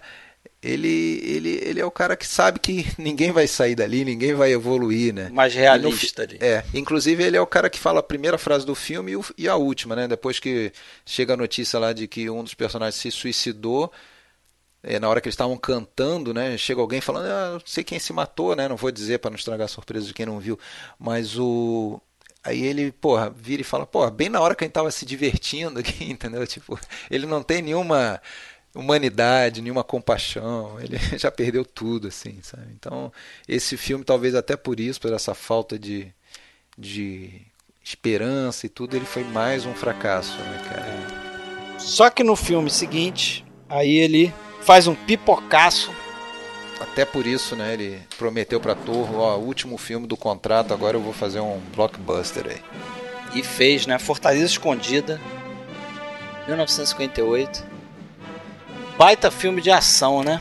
Eu adoro, cara. Eu, gosto bastante aqui. eu gosto bastante. Me Acho um ótimo entretenimento. Eu levei três, três, duas revisões, na verdade, pra para aceitar melhor o filme, cara. Porque Aceita que dói menos, Fred. Mas é, ele é um pouco diferente de, de outros filmes do, do Kurosawa, sabe? Eu não sei se é temática, não sei se ele é. Sei lá, mesmo tendo a, aquela questão lá do rato da princesa e toda aquela disputa. Mas sei lá, eu, eu não sei se também é pelo, pela dupla lá, né? Que é de alívio cômico, mas sei lá, eu, eu sinto ele um pouco mais leve, não tão denso quanto outras obras do Kurosawa. Mas enfim, eu, eu ele não tá eu tão preocupado em passar uma mensagem, né? Isso, Talvez isso, isso. social. Exato, exato. Sabe, é como, sei lá, é como se ele falasse, ah, eu vou me divertir trabalhando, sabe? Eu vou fazer esse filme. É, mas aí que tá, ele sempre passa alguma. E nesse filme eu acho que ele até passa. Sempre e ele faz. passa novamente até. Ele volta à questão da, da esperança. Porque a gente tem é, esses dois narradores aí, vamos dizer assim, né? Por, pelos olhos de quem a gente acompanha a história, que são o Tahei e o Matashishi do. Do Minoru Shiaki e Kamatari Fujiwara, que, pô, eu, eu me divirto com eles, eu, eu gosto, assim, mas eles são é, caçadores de fortunas, né? Eles são é, pessoas que estão tentando achar uma maneira de ganhar dinheiro, de se dar bem. E no final de tudo eles vão meio que finalmente deixar isso de lado por uma coisa maior, né? Por uma elevação. Até eles, não, fica com você, não, fica com você. É, o filme tem esse, esse tom de fábula, né? Porque é aquela coisa, é, é, é- é a conclusão da fábula, né? Você acredita que a coisa vai terminar bonitinha e tudo. Teve aquela transformação, né, nos dois. Não só dos dois, né? A própria princesa e o, na história da princesa, né? A trajetória da princesa é uma coisa de fábula, né? As, as princesas da Disney aí. O título original desse filme é Os Três Homens Maus da Fortaleza Escondida, né? É, que seria o Mifune e os dois ali. E ele, ele remete a- claramente a uma duração é, e uma referência importantíssima do Kurosawa, que é o John Ford. né? Então esse filme tem bastante coisa de John Ford assim, e, e- e uma delas é aquela questão do, do solo árido, aquele território meio desértico do início do filme, principalmente, né? até aquele morro que eles tentam subir lá e tal, que eles escalam. Ah, e, e- e o título é claramente uma referência ao último filme mudo do John Ford, que se chamava Three Bad Men. Então, é, claramente é uma- o título original, né? Fortaleza Escondida, a tradução brasileira se perdeu isso aí. Mas é, é um filme de jornada, como outros do, do, do- até do, do próprio John Ford mesmo, uma, uma jornada. E assim, a gente não falou até agora, né? Mas eu acho que a maioria das pessoas já sabe que esse filme foi uma influência também posterior pro, pro George Lucas, né? Fazer o seu eh, Star Wars, apesar de que o George Lucas dá uma diminuída nisso. Né? E eu acho até que deve diminuir mesmo, eu acho que isso não é. Eu acho que ficar repetindo Mas isso. eu, eu não acho que ele diminua tanto, não, cara. Eu andei até pesquisando essas influências e ele fala assim, porque ele, ele chegou a escrever um roteiro, o George Lucas, chegou a escrever um roteiro inicial do, do. Guerra nas Estrelas, que era que seria é, é, uma adaptação do Fortaleza Escondido. Ele chegou até na época, ele, ele, ele diz isso, ele chegou até na época, ele pensou em comprar os direitos do, do Fortaleza Escondida, mas ele depois foi mudando bem o roteiro. E realmente, se você for ver o Guerra nas Estrelas, não é uma adaptação fiel. Tem a coisa que até ele usa depois no Império Contra-Ataque e tal, essa coisa da princesa fugindo pela galáxia com dois robôs, que os- a figura de dois robôs seria a figura aqui dos dois camponeses, né? Do Tahei Matashishi. Mas ele foi mudando o roteiro do Guerra nas Estrelas e ele acabou absorvendo algumas coisas, né? Até o final do Guerra nas Estrelas é parecido com o final desse aqui, Sim, com aquela coisa sim. dos, né, do, do- da princesa e seus súditos. É, eu só falei que diminui porque eu vi uma entrevista com ele que ele fala que, claro, o lance dos dois ali, personagens meio cômicos que vivem se bicando e brigando, ok. Mas que o lance de princesa, que tem que viajar de um reino ao outro, que isso foi uma mera coincidência, eu achei meio esquisito. Mas sabe, sabe o que eu acho? Eu queria falar uma coisa. Eu comprei esses dias o. aquele DVD do o documentário sobre o Toshiro Mifune, 2015. feito por um americano lá, Steven Okazaki. E, cara, legal e tal, mas o problema do documentário, que eu já tinha até meio que percebido pelo trailer dele, é o seguinte: é, você termina de ver e fica parecendo que a grande importância de Akira Kurosawa é o fato dele ter influenciado filmes americanos. Entendeu o que eu quero dizer? É, Pô, é isso não é, o, é exatamente, isso não é o mais importante. Quando a gente fala de Fortaleza Escondida, por exemplo, que ah, porque ele influenciou Star Wars. Então é legal citar isso, OK, mas não, não, acho que não cabe supervalorizar como é. se fosse isso que fizesse dele um bom filme. Entendeu? Porque a gente parece, tem muita gente que fala, ah, pô, já é muito comum você ler sobre os Sete Samurais e falar, ah, teve a refilmagem americana. Pô, sinceramente, cara, para mim, Sete Homens e um Destino é, não, não, chega aos pés. Não é nada. É, é um bom é filme, mas não, não, não, chega nem aos pés. É verdade. Eu acho até um bom filme, mas nada. Você vai querer. É, então, assim, colocar a, a, Quer ver a prova de que Sete Samurais é um bom filme? Ele é tão bom que virou até um faroeste americano. Porra, não, não. Menos, menos, entendeu? Não, não, não, é, não é esse o caso. Ok, concordamos então, tudo bem. Sim, sim, é só que, pô, há uma clara influência ali. O George Lucas não pode negar isso. Sim, mas aí que tá. Tem até uma história, né, que o, na época do, do Star Wars, acho que logo após o primeiro filme, que o Akira Kurosawa, chegou um boato que o Akira Kurosawa ia, ia processá-lo, né? E isso chegou, esse boato, pro próprio Akira Kurosawa, que foi, falou assim, não, não, não tem nada disso. Pelo contrário, né, se, eu, se diretores americanos estão sendo influenciados por meus filmes, que ótimo, mas não tem nada desse papo na verdade, é, o Akira Kurosawa teve até um bom fluxo, assim, com, com vários diretores, né? Acho que o principal foi sim, o John Ford, mas com outros também teve um, um certo... Leone, né? Leone também, ele teve uma boa relação de respeito. Não, Leone ele processou, né? Mas é, eu digo, em termos de influenciar, de influenciar. Agora, eu acho que é por isso que sempre teve aquela coisa de dizer que ele era ocidentalizado e tal. Porque ele não escondia que era influenciado por, por, por, cinema americano. Né? A gente vai ver no próprio Yojimbo que além também de, de influência de faroeste, claro, né, tem influência de filme é, noir americano, filme de gangster e tudo mais. Então, cara, é, ele não nega isso e da mesma forma que ele que é como um espelho, ele recebe e depois reflete para lá de volta também, como refletiu tanto, né? E, e, e a Cara, e aí você depois lê como na época que eu estava em cima do, do, dos filmes do Mizoguchi, inclusive antigos, porra, que Mizoguchi devorava literatura francesa, teve filme dele baseado em literatura francesa, quer dizer, isso é normal, cara. Aí falar, ah, é, é, é. Agora, o mérito é o seguinte, transpor isso para a cultura dele. Ele adorava a cultura japonesa, ele nunca renegou a cultura japonesa nem nada. Tanto é que esse filme aqui, é, vocês vão concordar, o Alexandre acho que viu. Esse filme aqui, não diria que é um remake, mas o próprio Kurosawa falava isso. Ele o queria é, refazer o Aqueles que Pisaram na casa, Cauda do Tigre, que é um filme de 45 dele. Só que ele queria fazer mais pomposo, com a produção melhor e tal. E ele meio que fez isso nesse filme aqui, né? É, esse sim é uma história parecida, né? De, de ter que passar por fronteira e tudo mais. É, é, Passar por. É... Transitar por um território inimigo, né? Se escondendo, que é o que faz aqui a princesa, né? É. E, o, e tem também e não e talvez por isso, né? Essa, até a gente já falou teatro no lá no Tigre, aí também no final do filme vai ter naquela cena lá na, na última fronteira em que o general Tadokoro acaba mudando de lado, né?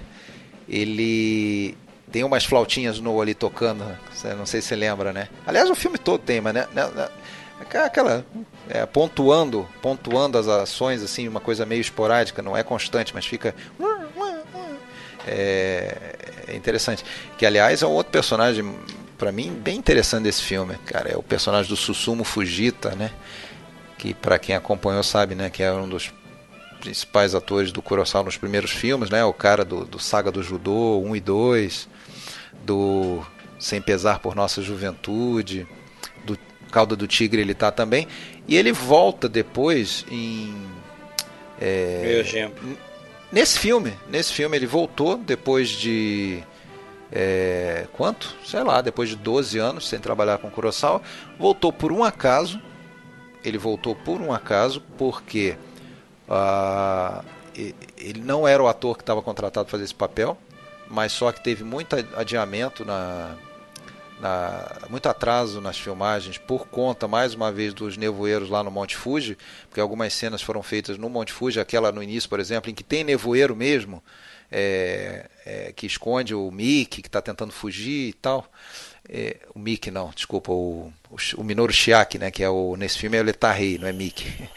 Ele atrasou às vezes é, meses, coisas de meses, e o ator que estava contratado precisou sair para fazer outro trabalho. E aí, aí ele chamou o Susumu Fujita, eu achei bem, bem legal. E o papel dele, cara, aquele papel de um outro general adversário, mas que respeita, né? Aquela coisa tradicionalista, eles se respeitam, se admiram, apesar de serem adversários. Porra, e no final ele também vai ser um dos homens maus que vai se, se render a uma certa dose de humanismo e tal, né? Até influenciado por aquela música que a, que a princesa Yuki canta, né? Quando já está presa e condenada à morte e tal. Acho bem bacana aquele pedaço do filme ali. Agora é um filme que é o primeiro, né, de uma série de filmes que o Kurosawa vai fazer nesse formato widescreen, né, que na torre chamava Torroscope, né? Eu acho que isso é um detalhe importante porque para um filme como ele é, né, um filme de aventura, grandioso, grandioso e tudo, né? Com muitas cenas de ação, né? É, isso vai fazer uma baita de uma diferença ali. A forma como ele, ele enquadra as cenas e como ele faz o uso. Por exemplo, tem aquela cena em que o Toshiro Mifune sai atrás de os cavaleiros, dos cavaleiros, né? E você tem uma disputa ali cavalo a cavalo e, pô, aquilo ali é muito bem feito, né? Como ele, como o Kurosawa era mestre em cena de ação, né? Ele usa toda, toda a extensão horizontal da, da, da tela. Ele usa ali, né, toda a extensão, ele repete o plano, né? Não repetir o mesmo plano que ele filmou, mas ele filma uma vez fazendo um movimento da esquerda para a direita, um movimento de pan, aí depois filma de novo os cavalos correndo, ele monta aquilo de uma forma que dá uma velocidade na, é. na cena, né? Que é uma coisa que não, não tá envelhecida até hoje, né? Se você for ver ali, você se impressiona com aquilo. É, ele é impressionante assim no primeiro filme, no widescreen dele, né? O uso que ele faz é, narrativamente, né? Aquela, aquela coisa dos personagens às vezes um em cada canto da tela você vê um distanciamento, principalmente quando é o Tarrei e o Masashi discutindo, você vê um em cada lado e uma coisa qualquer acontecendo lá no fundo, no meio, então você tem praticamente três filmes acontecendo na, é, na, na, ao mesmo tempo, né? Você tem muito é, é, é profundidade de campo, aquela coisa toda, né? Que você consegue é, ver tudo ver, em foco, né? Ver tudo em foco ao mesmo tempo e enfim, mas é, é, bem interessante. Tem, tem uma cena em que eles estão cavando, acho que um buraco na fortaleza. É aquela que eles estão cavando, que eles meio que se agridem lá, um joga o ancinho em cima do outro, o Tarrei Matashi, logo no início, mais pro início do filme, que aí depois eles saem um para cada lado do buraco e e o widescreen a gente vê todas as possibilidades naquela cena, porque fica um em cada canto com um buraco no meio, embaixo, e lá em cima a gente está vendo o morro no alto do morro. E lá em cima vai aparecer o, o personagem do Hokoru Tamakaba, o general do, do Toshiro Mifune. Então é impressionante assim a quantidade de detalhamentos assim que, que, que podem acontecer, né? Ali até o até achei interessante mais uma um link com o John Ford, né? Nessa nessa cena quando aparece o Hokuruta lá em cima, o, o, o, o Stephen Prince, eu acho que ele, ele comenta, ele fala, porra, isso aí para quem gosta de John Ford é uma clara referência ao, ao Rastros de Ódio, que é aquela cena que a Debbie aparece lá em cima. Desce do... lá de cima, né? Aparece lá de cima e, e, e eles estão ali embaixo brigando, o John Wayne e o. Ah, é verdade. Jeffrey Hunter, e não percebem ela descendo. A gente percebe, a gente tá vendo tudo, mas eles não percebem. Ali é a mesma coisa, os dois estão brigando, o Rokuruta vai descendo, eles não veem, só quando ele já tá perto. Entendeu? É, a clara, clara alusão, né? Eu lembrei também um pouco do daqueles cavalos correndo com ouro. Eu lembrei do final do Tesouro de Serra Madre. Tem um pouco também. É, é que fogem os burros lá. Lembram, Marcelo? Lembra, lembra, é verdade. Burros, burros. Pô, cara, e eles já tinham. É, é, interessante, né? E isso marca bem essa comicidade até do, do, dos dois personagens, mas, porra, refletindo um pouco como que as pessoas são, né? Porque quando eles estão na merda, em perigo, eles se unem. Porque o medo, o medo une, né? O medo comum une. Quando eles estão lá naquele motim da fortaleza, que aliás é uma cena que tem que falar, é. né? Que ele ali também se influenciou por quem? Por quem será que é a influência daquela cena toda ali, né? o senhor Sergei Eisenstein, né? Aquela, aquele motim da escadaria, ele, o pessoal descendo e levando bala de baixo ali. Né? Coraçado Potemkin, né? É, e, e, antes, quando também tem uma montagem de umas cinco tochas caindo, assim, quando eles vão dar início ao motim, eles estão fingindo que estão dormindo lá, os escravos, os prisioneiros, e aí umas tochas caem. É uma montagem bem típica do, do, da montagem russa, né? Porque as tochas é, a gente fica sem a noção espacial, assim, a gente só vê elas caindo assim como se fossem em lugares diferentes e uma coisa, uma montagem e aí depois tem aquele motim. Então naquele momento eles se unem, eles estão na merda, estão é... Agora, caiu, caiu uma, um ouro na mão deles, pronto, aí eles começam a brigar, né? Então ali tinha acabado de acontecer isso. Eles tinham já meio que feito as pazes, né? né, conseguiram escapar, mas pelo menos estão vivos, não sei o quê. Aí daí a pouco eles estão lá, aparecem uns cavalos balançando de ouro, pronto. Na mesma hora, um já corre e pega três cavalos e o outro fica com um, aí eles começam a brigar, não? Começa a brigar de novo. No final, aquilo é engraçado, né? Eu acho interessante é que ele, ele tem essa coisa, o Curaçao ele não, ele não vitimiza, né, os camponeses ali, né? Ele faz algo também semelhante no, não de forma cômica, mas no Sete Samurais, com aquela história de que, ah, pô, se você demole pro camponês, o camponês não é um cara inocente só porque ele é pobrezinho ali e tal, né? Não é um cara puro. Se você demole, o, o camponês vai te enfiar a lança pelas costas também, né? Ele tem meio que essa visão de de que as pessoas têm lá os seus defeitos, não é ali a classe social e tal que vai separar um de outro, né? Pois é. Aquela, aquela cena que você falou da perseguição, quando eles são identificados e tem que, ele tem que tentar matar lá aquele, aqueles inimigos. Sim. Eles escalaram um cavaleiro lá e fantasiaram o cara, maquiaram o cara para ficar igualzinho Toshiro Mifune e tal, para fazer aquela cena. Mas só que na última hora o Mifune meio que mexeu com o brilho dele ali e falou: Não, deixa que eu vou fazer. Foi ele, né?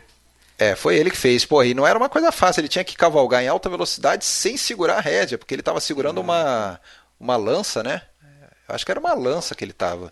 Sei lá se era uma lança ou se era uma espada. Grande, era alguma mas... coisa que ele estava lutando ali, mas ali dá para ver que rolou algum perigo real mesmo. É, ele não segurou Nossa, eu, eu, não sabia disso aí. Eu, eu, achei que era dublê aquela cena. Não, eles contrataram o dublê. O dublê aparece, tem foto do Mifune junto com o dublê, tá bem parecido mesmo.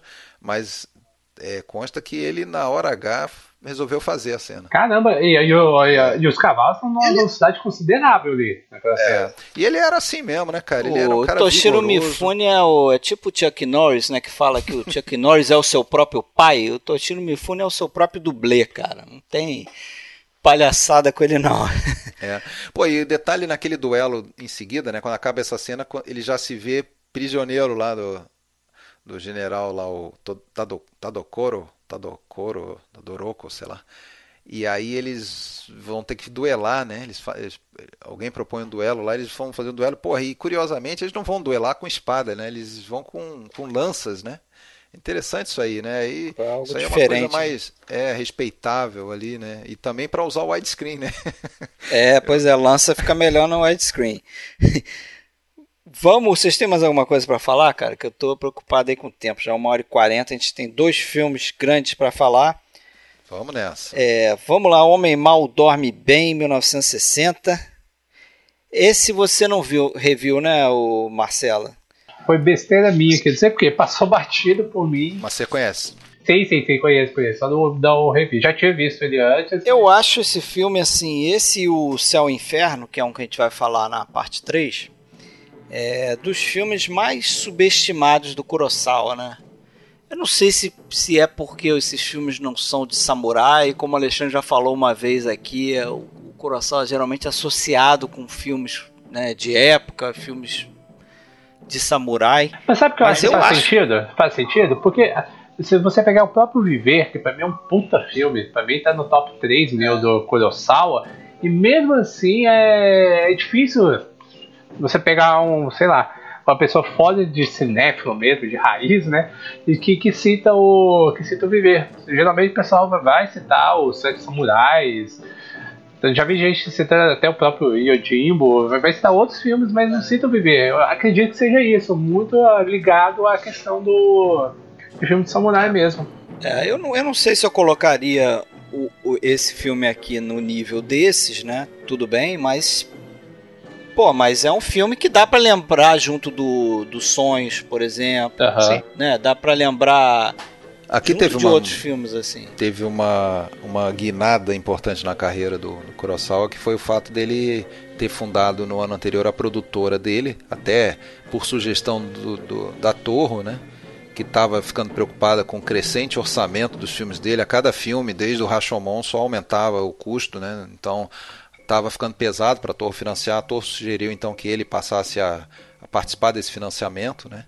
É, claro, tendo parte do lucro, evidentemente, mas é, isso seria bom para ele também, né? Ter um pouco mais de liberdade artística, né? Não, não precisar ficar é, se bem que ele já tinha bastante, eu, eu acho, tá, né? É, mas aquele ele tinha, ele tinha mais, né? É, ele teria mais, então ele passaria a ser responsável por tudo, né? E tal. Bom, e ele sempre buscava algum significado social, alguma coisa, um comentário sobre alguma coisa. Então, ele queria fazer um filme sobre corrupção, né?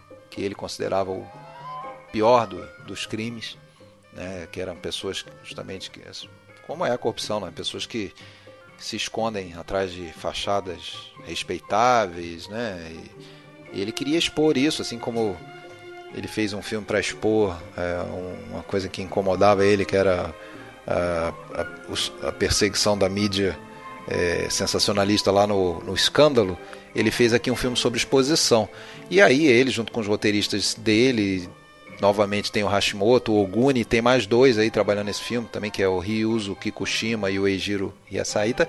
Eles resolveram, já que era para expor a corrupção, vamos fazer um filme em que o personagem expõe a corrupção, que é o, o era a intenção do, do personagem do Nishi, né, o personagem do, do, do Toshiro Mifune, que é um, um vingador, alguém que vai atrás de vingar né, a, morte do pai e desmascarar uma, uma penca de, de, de gente o... corrupta. Né? Esse tema polêmico como era, né? Esse roteiro aí, ele parece que foi o roteiro que ele levou mais dias para concluir, né? Foi 85 dias que ele levou para fazer esse roteiro. É, eles levaram, né? Você falou, são cinco roteiristas, inclusive o Kurosawa. É, e tem essa coisa, né? Carregada na corrupção que ele diz ali que ele ele tinha um receio enorme da, de abordar esse tema, apesar dessa vontade dele, né? Ele não usa nomes ali, né, que, que comprometam alguma figura no Japão. Ele até chega a dizer que ele acha que ele fez esse filme um pouco cedo demais, né? Talvez aí o público não não tivesse consciente dessa, desses problemas que cercavam ali aquela burocracia do Japão, né, o governo japonês, ali as entranhas do, do poder público japonês, né? É, e a gente percebe que o, o grande chefão de tudo é um personagem que não aparece, né? Que é aquele cara a quem o, o Masayuki Mori reporta, né? Inclusive no final do filme ele faz uma ligação final lá. É, e provavelmente. A gente não escuta nem a voz desse fica personagem. Fica insinuado, né? Fica insinuado que é alguém do alto escalão do governo. Alguma é. coisa assim, né? Mas isso. É, até não, porque não, o personagem não... do Masayuki Mori é do governo, né? Ele é um ele é presidente de uma empresa, né? público, né? né? É uma, não, mas é uma empresa pública, É uma não empresa que tem contratos com o governo, né? É como se fosse, é, é. é como se fosse o nosso querido. Bom, não vou citar nomes, mas seria Pode um citar que tá, na, é, tá aí na boca do povo. É um presidente de uma, de uma empresa que tem negócios aí dentro do governo, né? Então. É bem atual esse filme até nesse sentido, bem né? Atual, bem atual. Bem atual. Ele em parte, ou esse roteiro em parte foi inspirado pelo Hamlet, né? De novo voltando aqui à figura do Shakespeare na obra do Kurosawa, né? Com essa coisa do filho é, voltando para vingar a morte do pai, né? E também é, é, vingar a morte do pai por um por, pelo responsável que assume o lugar do pai, né? porque aqui nessa história aqui o pai também estava envolvido naquela confusão ali, na corrupção e tal, né? Mas isso é meio relevado no meio do filme. A coisa fica mais no personagem do, do Mifune como esse vingador. Mas na verdade está vingando a morte do pai, que também estava junto da corrupção. É, e para então, isso ele coisa... leva uma mulher a, a ruína, de certa forma. É. Né? Tem toda essa, essa tragédia aí, né? Agora, a, a, ao buscar essa vingança, não sei se você concorda comigo, né? Assim como é o próprio o Hamlet, né? Ele, ao buscar essa vingança, ele acaba se tornando um cara tão malvado, tão, né, quanto aqueles que ele queria vingar. Um outro tipo de maldade, mas ele, ele chega, ele começa a cometer excessos, né? Essa própria coisa de negar o, o afeto à, mulher com quem ele casou e tal.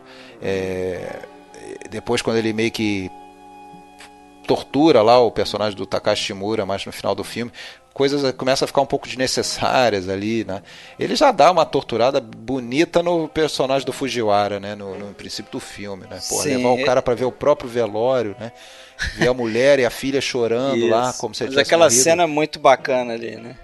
Muito bacana, que eles estão no carro, né? E vendo o velório e, e, e ele toca uma gravação e a gravação é, é, faz um contraponto com o que a gente está vendo no velório. Então a gente vê uns personagens que, que foram gravados e que estavam planejando a morte do personagem que estava dentro do carro, que é o Kamatari Fujiwara lá.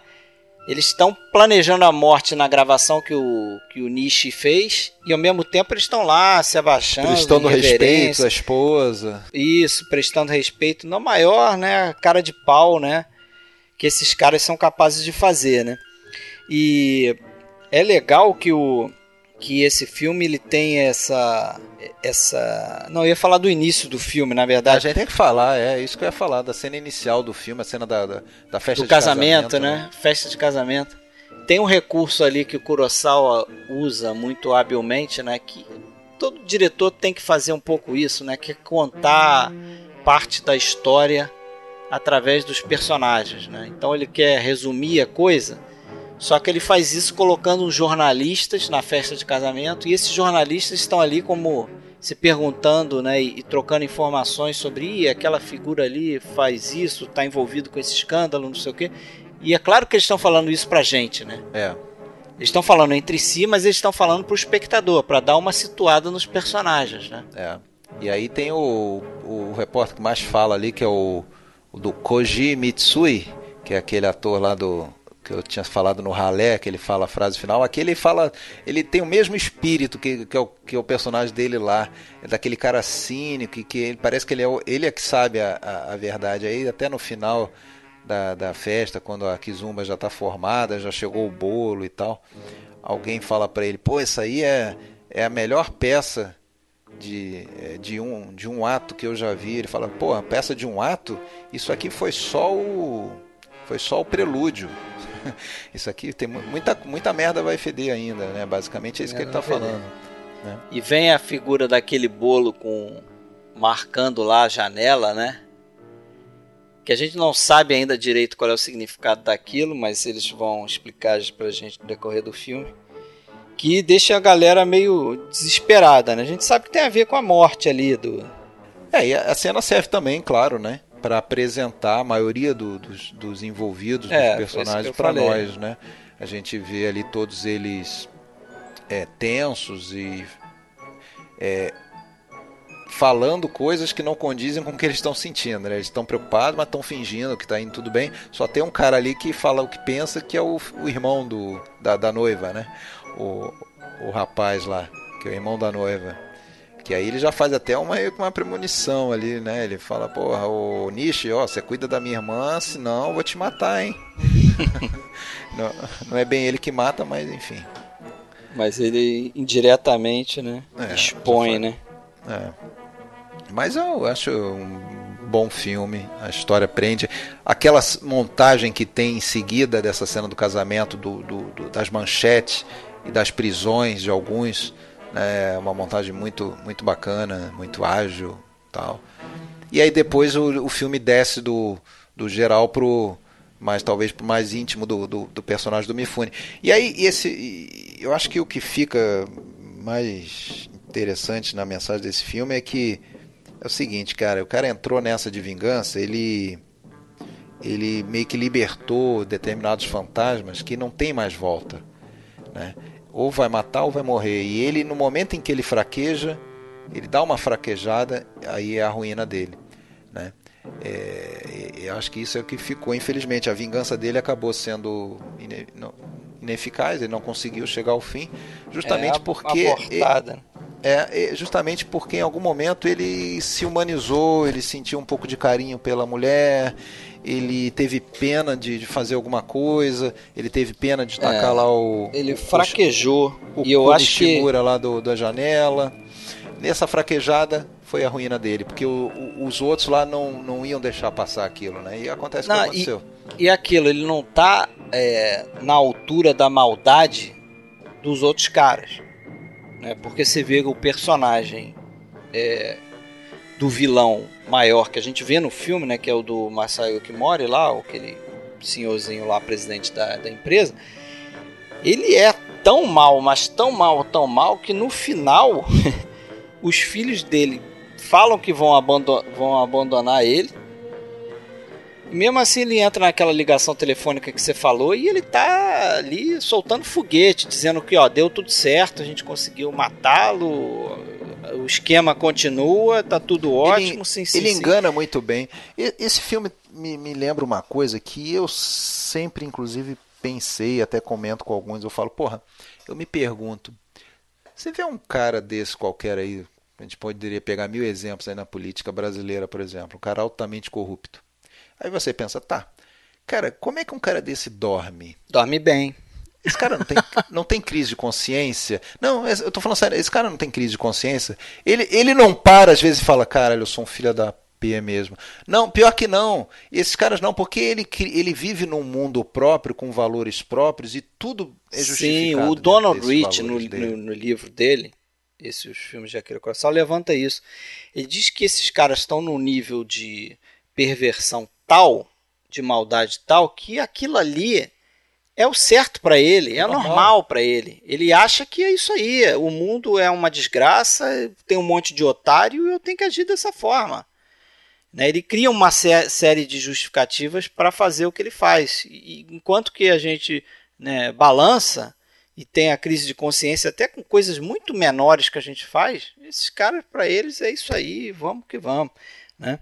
Eu acho que essa é a grande conclusão dessa, desse filme aí, né? Essa coisa do homem mal dorme bem, o verdadeiramente mal, até no final, nessa ligação telefônica, ele chega a dizer que perdeu um pouco de sono.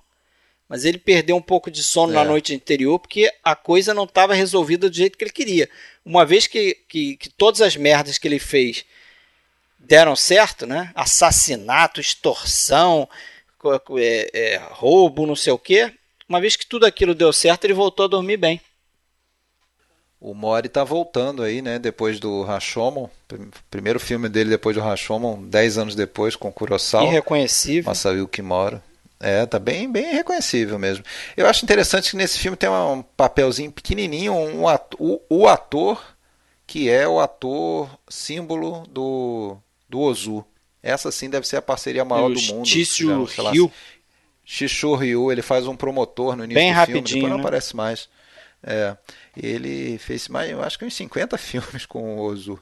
Fez quase todos os filmes do Ozu. É, fez bastante filme. E o, é, mas é, e, pô, e tem cenas marcantes, aquela do, do vulcão lá, quando o Vada lá, o Kamatari Fujiwara vai se matar e o, o Nish sai da, da, da, do nevoeiro como, como se fosse ali o trono manchado de sangue e vai salvar Aquilo ele. ali né? também tem uma ideia que pode parecer estranha para o Ocidente, né? Essa coisa de você engolir que um funcionário vai se matar só porque o chefe mandou que se mate, se mate, né?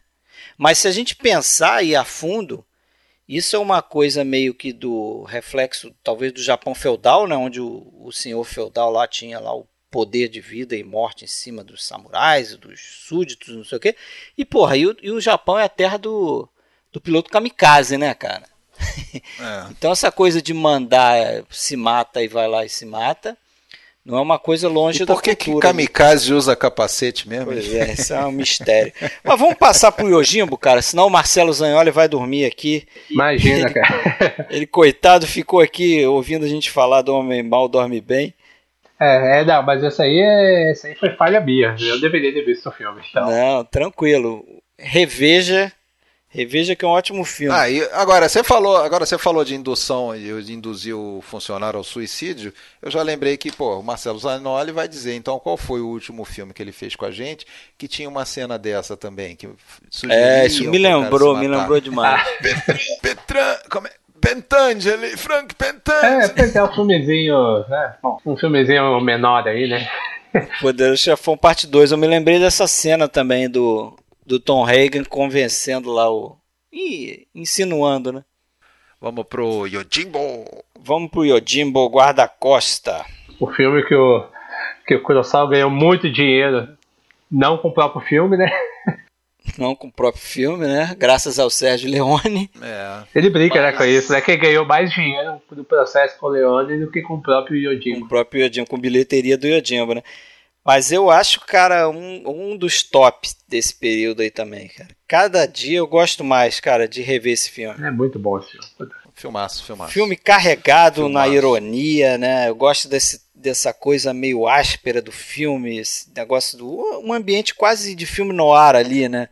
Negócio decadente, é, essa corrupção que ele mostra e essa figura do. bem de western mesmo, do, do cara chegando numa cidade sem lei, resolvendo a coisa ali, né? O estranho sem nome. O estranho sem nome aqui, né? Poderia ser o poderia ser o, o Gary Cooper, poderia ser o Alan Ladd, mas é. é o Toshiro Mifune. Cara, não dá para negar a vinculação desse filme com o western. Kurosawa nunca negou, adorava o western americano. Esse filme cheira ao western o tempo todo, na, desde a rua tradicional, Rua dos Faroeste, né? a T Street, como eles chamam lá e tal, foi construída pro, como cenário para o filme. A, a, questão do, do, dos duelos, os dois lados bem definidos. O próprio revólver é... que aparece ali no, na figura do, do, do, vilão né, principal, o Inosuke. Do Inosuke. É. é, cara, aquilo ali eu acho que marca também um. A modernização. Exatamente, do duelo entre os dois personagens, né, o, o Sanjuro do Mifune e o Nosuke do Tatsuya Nakadai, em seu primeiro papel é, com o Kurosawa, importante, né? Ele está lá nos Sete Samurais numa ceninha passando lá e não, não, não significou nada, mas agora sim ele já era um ator consagrado, já tinha feito trilogia Guerra e Humanidade, né? Estava fazendo, né? É, tinha, feito tinha feito, dois, filmes. dois terços dela e, e outros filmes é, o Black River lá do, do, do, Kobayashi e tal.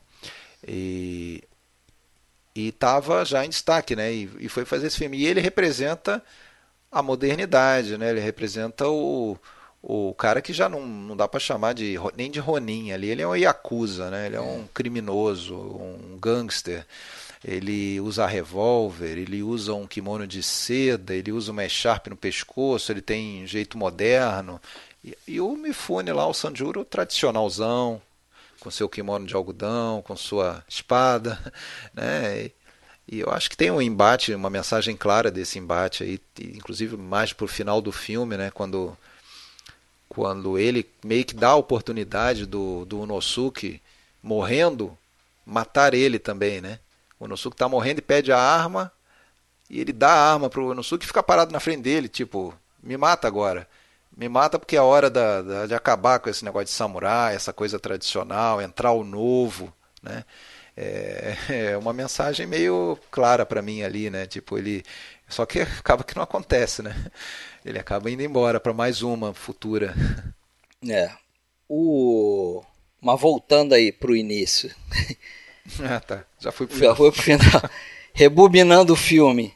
É logo nos créditos a gente vê, né, como como chega o personagem do Sanjuro, né, na cidade com aqueles trejeitos, né, aquele andar de cachorro pulguento lá que o que o Mifune desenvolveu a pedido do do Kurosawa, né? O Kurosawa tinha esse costume de em outros filmes ele pede isso também de pedir para os atores pensar em maneirismos ali pro, pros personagens, né?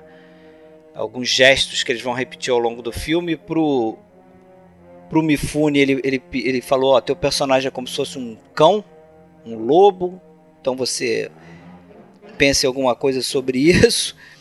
E o personagem no Nosuke era mais como uma serpente, né? Até se você pensar aquele gesto dele tirar a arma pelo kimono ali, né? Parece um, me lembra uma Nádia, né? Sub, subindo, né? Uma serpente subindo com aquela arma, aquele braço dele saindo. Então lembra realmente uma serpente ali. E, e logo no início também, né? Tem aquela cena do cachorro, cara. O que, que é aquela Carregando cena? a mão. Carregando um pedaço de mão ali.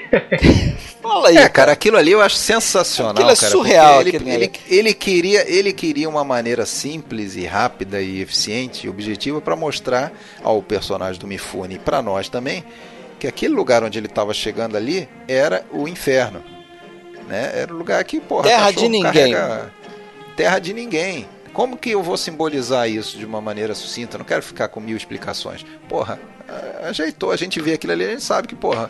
E ele próprio sabe, né? Cara, e, e assim, ó, eu vou dizer uma coisa pra você. A gente lê por aí, quando lê sinopse do filme, fala que o cara é tipo um mercenário, não sei o quê. Eu não vejo o Sanju Também como não, mercenário coisíssima nenhuma. Ele é um cara ainda, apesar de já cansado da vida, aquela coisa toda, sem rumo, sem futuro, sem passado, sem quê. Ele só quer ter dinheiro pra comer, ele só não quer passar fome. né? Ele, ele é, um, pra mim, ele é um personagem meio enigmático. É isso que eu ia falar aqui em algum momento também. Se você fizer as, con as contas do que, que ele ganha, ele tem uma hora que ele ganha o dinheiro, ele devolve. Aí tem outra que ele É. ganha, ele dá lá Ele na mão da ajudar, família ele lá pra fugir. Quando ele resgata a mulher lá, né? E vai lá e. É, ele ajuda a família, porra. Ele, ele tá, ele, ele é Se valoroso. você botar, né, eu não cara? fiz esse exercício, mas se você botar na ponta do lápis, de repente você vai ver que no final ele não termina com nada. Ele, ele comeu lá aquelas refeições na taverna lá e saiu meio no zero a zero.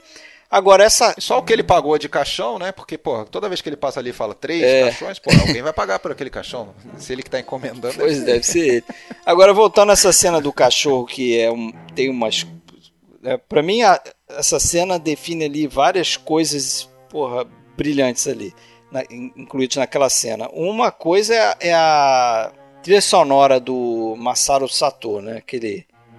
Se você perceber quando o cachorro vem andando, a trilha tem uma, uma tocada meio irônica.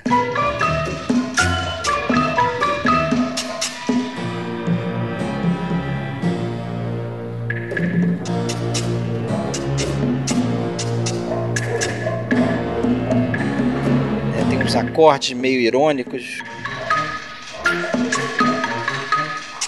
E outra é, é a atuação do Mifune. A expressão que ele faz olhando o cachorro, ele parece que ele não sabe para onde ele olha. Ele olha para o lado, olha para frente, ele fica tipo procurando alguém assim para dizer que porra é essa? O cachorro carregando uma mão. E, e tem um aspecto da fotografia ali também, né? Do cara fazer aquele foco com a né? teleobjetiva, aquilo deu um trabalho danado. É. O René Clair, que é um diretor francês, chega a dizer que, o, que seria uma cena que nem o Salvador Dali teria pensado de tão surreal que é aquilo ali. E aquilo, cara, eu É, fico rindo com aquela cena ali. Eu acho que quando eu, eu penso no. Eu acho que o, o Sérgio Leone, apesar do pu- punhado de dólares, que foi o filme né, que o Sérgio Leone fez em cima desse roteiro aqui. Se você comparar algumas não cenas autorizadamente. não autorizadamente.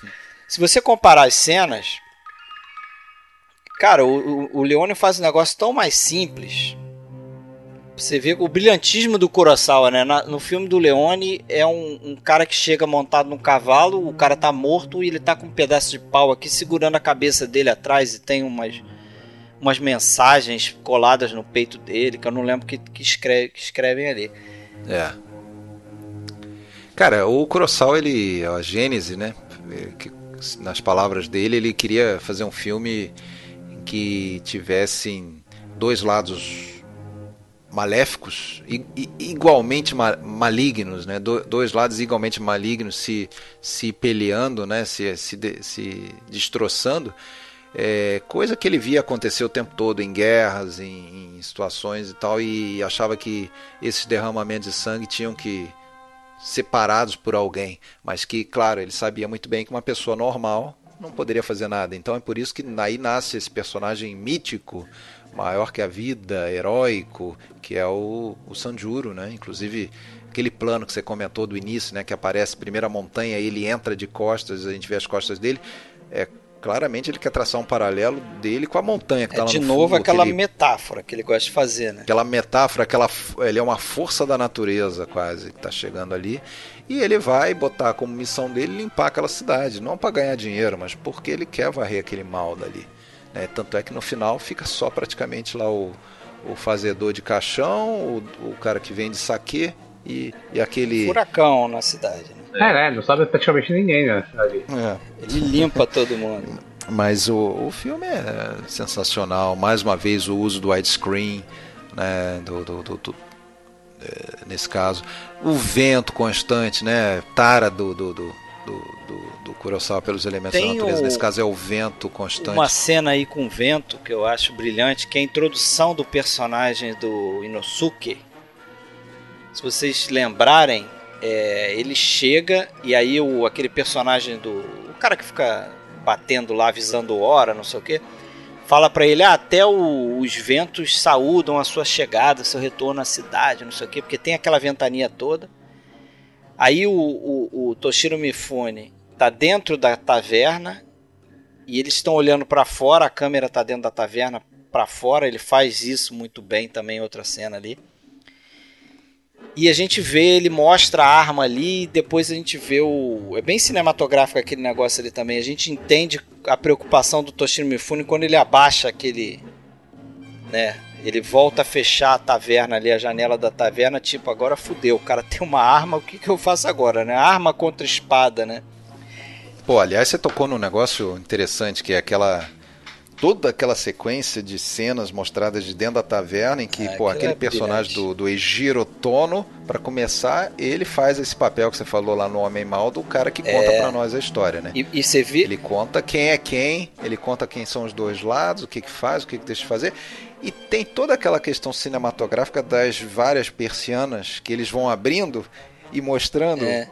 Ele conta e mostra. Aquilo, né? aquilo sabe o que, que me lembrou lá. aquilo ali? É uma ideia bem, bem visual mas aquilo ali me parece o seguinte: parece que ele está mostrando os palcos do teatro.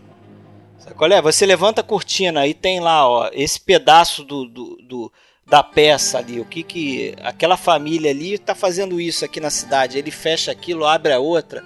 Ele vai contando a história nesses pedaços, né? Tudo de dentro da, da, da taverna para fora, né?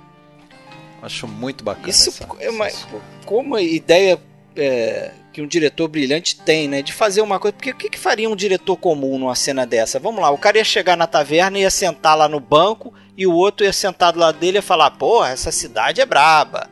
Essa cidade tem um cara que faz isso, aquilo ali. Essa cidade tem também um, uma guerra entre esse, o fulano de tal e o fulano de tal. Não sei o que. Esse é um negócio banal, em plano e contraplano, que ia ficar talvez desinteressante.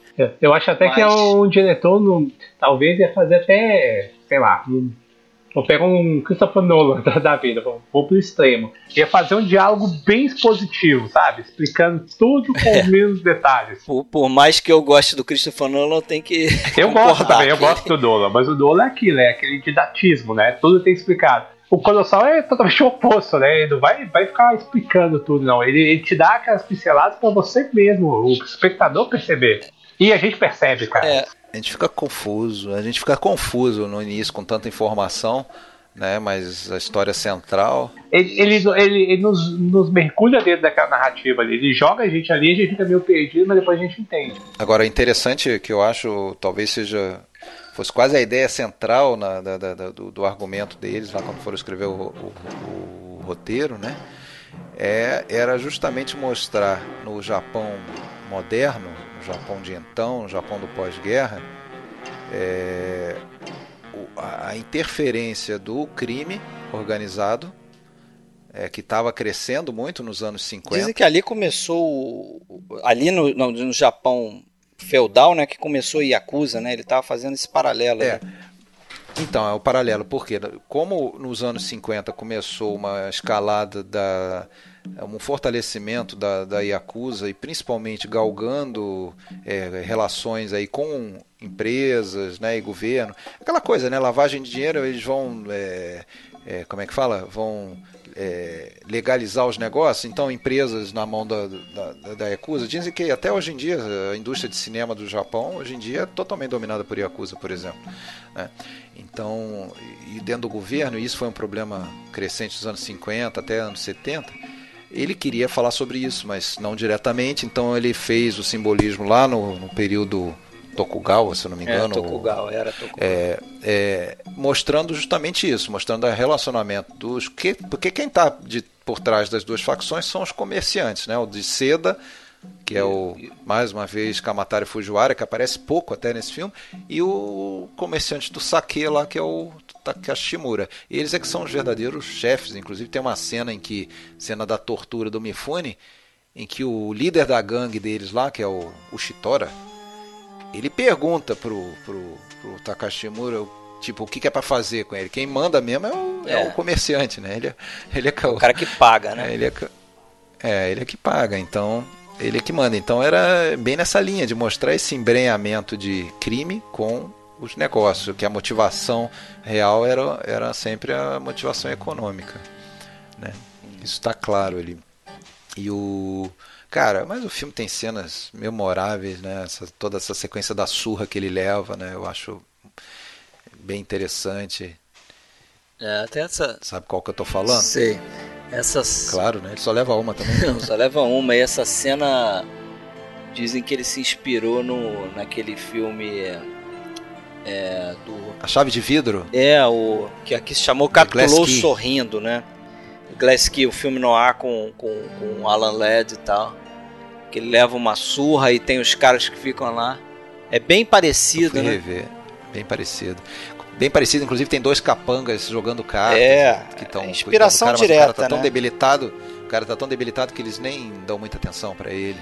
É como acontece ali, inspiração direta mesmo, né? Mostra mais uma vez a influência, né? Cinema, Cinema no ar na e, obra do, do, do Kurosawa, né? E a maquiagem, a maquiagem tá interessante, né? A gente vê ele caído, não vê o rosto, ele levanta o, a cara e vai virando assim. Tá muito esquisito. Até sente, até sente pena, a cara toda amassada dele ali. Tem. Outra coisa fundamental aí no look desse filme é o. De novo aqui o. O Kurosawa trabalhando com um dos maiores fotógrafos do Japão, né? O Kazuo Miyagawa já tinha feito no, no Rashomon, é, tem que lembrar dele porque o, até o Donald Rich, que levanta essa, essa bola aí, pro Donald Rich, ele acha o trabalho do, do Miyagawa pro Yojimbo tão importante quanto foi o trabalho do Greg Toland pro Cidadão Kane, né? No sentido de criar esse look do filme, assim, porque é um filme muito cheio de contraste, é um filme que, que ele fica alternando esses contrastes com planos, assim, tem uma hora lá que tem uma névoa e a gente vê a, a tela toda esbranquiçada, né? Tem uma poeira que aparece ali de vez em quando. É, tem essa, essas coisas de usar a teleobjetiva também direto. E é, é, tem é, é muito área escura no, no, no, Lembra muito filme no ar nesse sentido, né? Principalmente depois dessa surra aí, né? Quando ele tenta fugir ali de noite. Tem umas coisas bem sombrias nesse filme ali.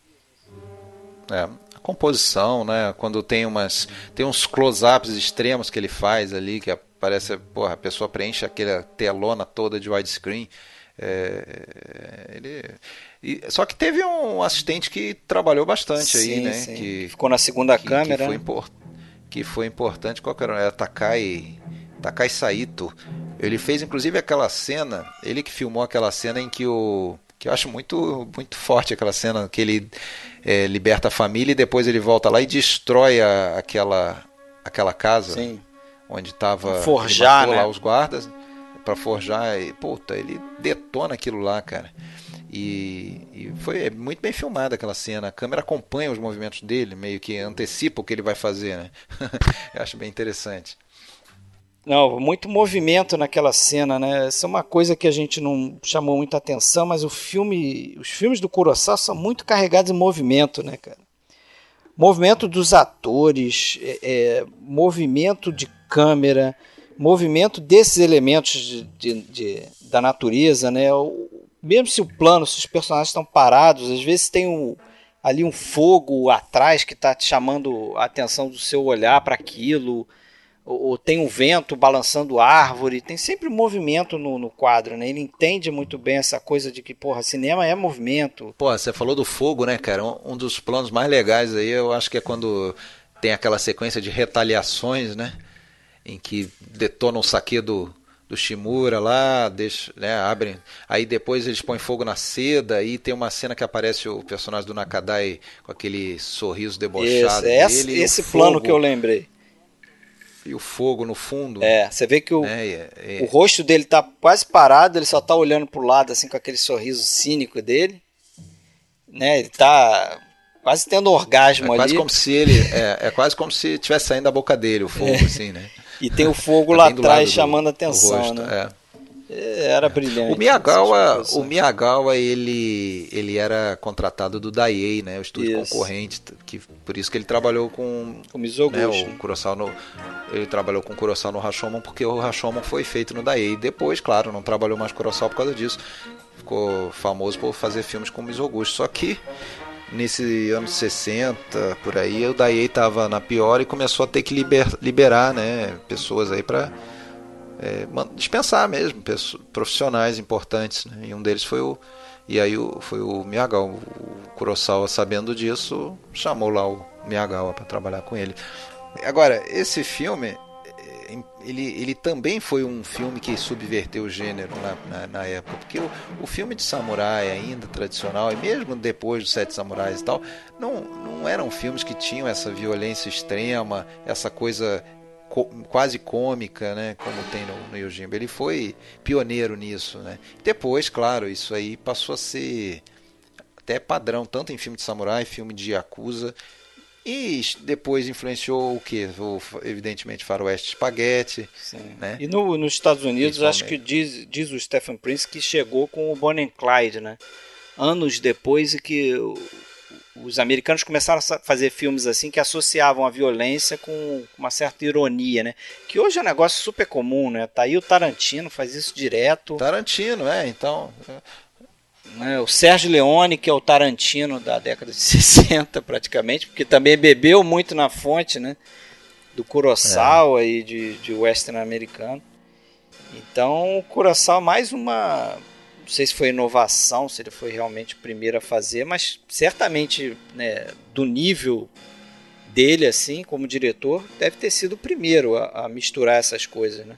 O Donald Rich chega a falar no livro que, que esse filme e o próximo, que é o Sanjuro, eles são filmes cômicos do Kurosawa. Né?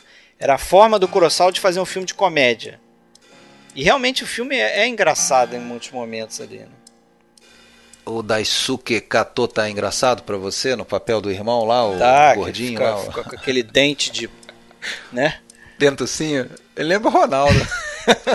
Aquela cena que ele pega assim, ele pega na mão para contar é, quantos morreram de um lado, quantos morreram do outro. Ele leva um tempão para contar aquilo, botar quatro de um lado, três e chegar à conclusão que o deles venceu, né? O lado deles venceu. Vai ter uma dificuldade tremenda, né, pra fazer é. Não, o cara é pura maldade, né? O cara bruto, burro pra caramba e tal. Agora, pra, pra encerrar esse, esse filme aí, galera, que já tem duas horas, quase duas horas e meia de podcast. Vamos. É, esse filme não só influenciou aí o Punhado de Dólares, mas tiveram outras versões desse filme. Não sei se vocês conhecem, né? Eu, eu fui ver que alguns dele aqui, se eu, se eu, não me engano, são três, uns três ou quatro filmes, né? Que ele bom, praticamente refilmado, né? É, tem assim o o Django com o, ah, o Franco sim. Nero, que dizem que foi inspirado na história original do Yojimbo. Tem o próprio Punhado de Dólares, que todo mundo sabe. Tem um filme com Bruce Willis de 96 chamado O Último Matador no Brasil. Lá fora se chamou o título original The Last Man Standing, dirigido pelo Walter Hill, que se passa, né, ele é um pistoleiro, acho. É um gangster, né? Tem uma guerra de gangsters e ele se mete no meio.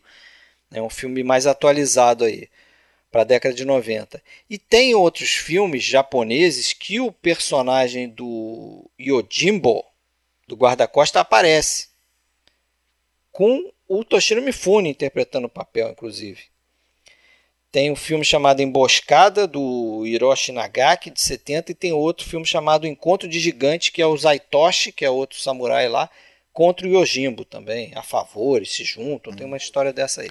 Não tem nenhum, não tem nenhum Yojimbo versus Godzilla, não? Ainda não, cara, mas fala baixo. Aí, ó. Porque Acabei de.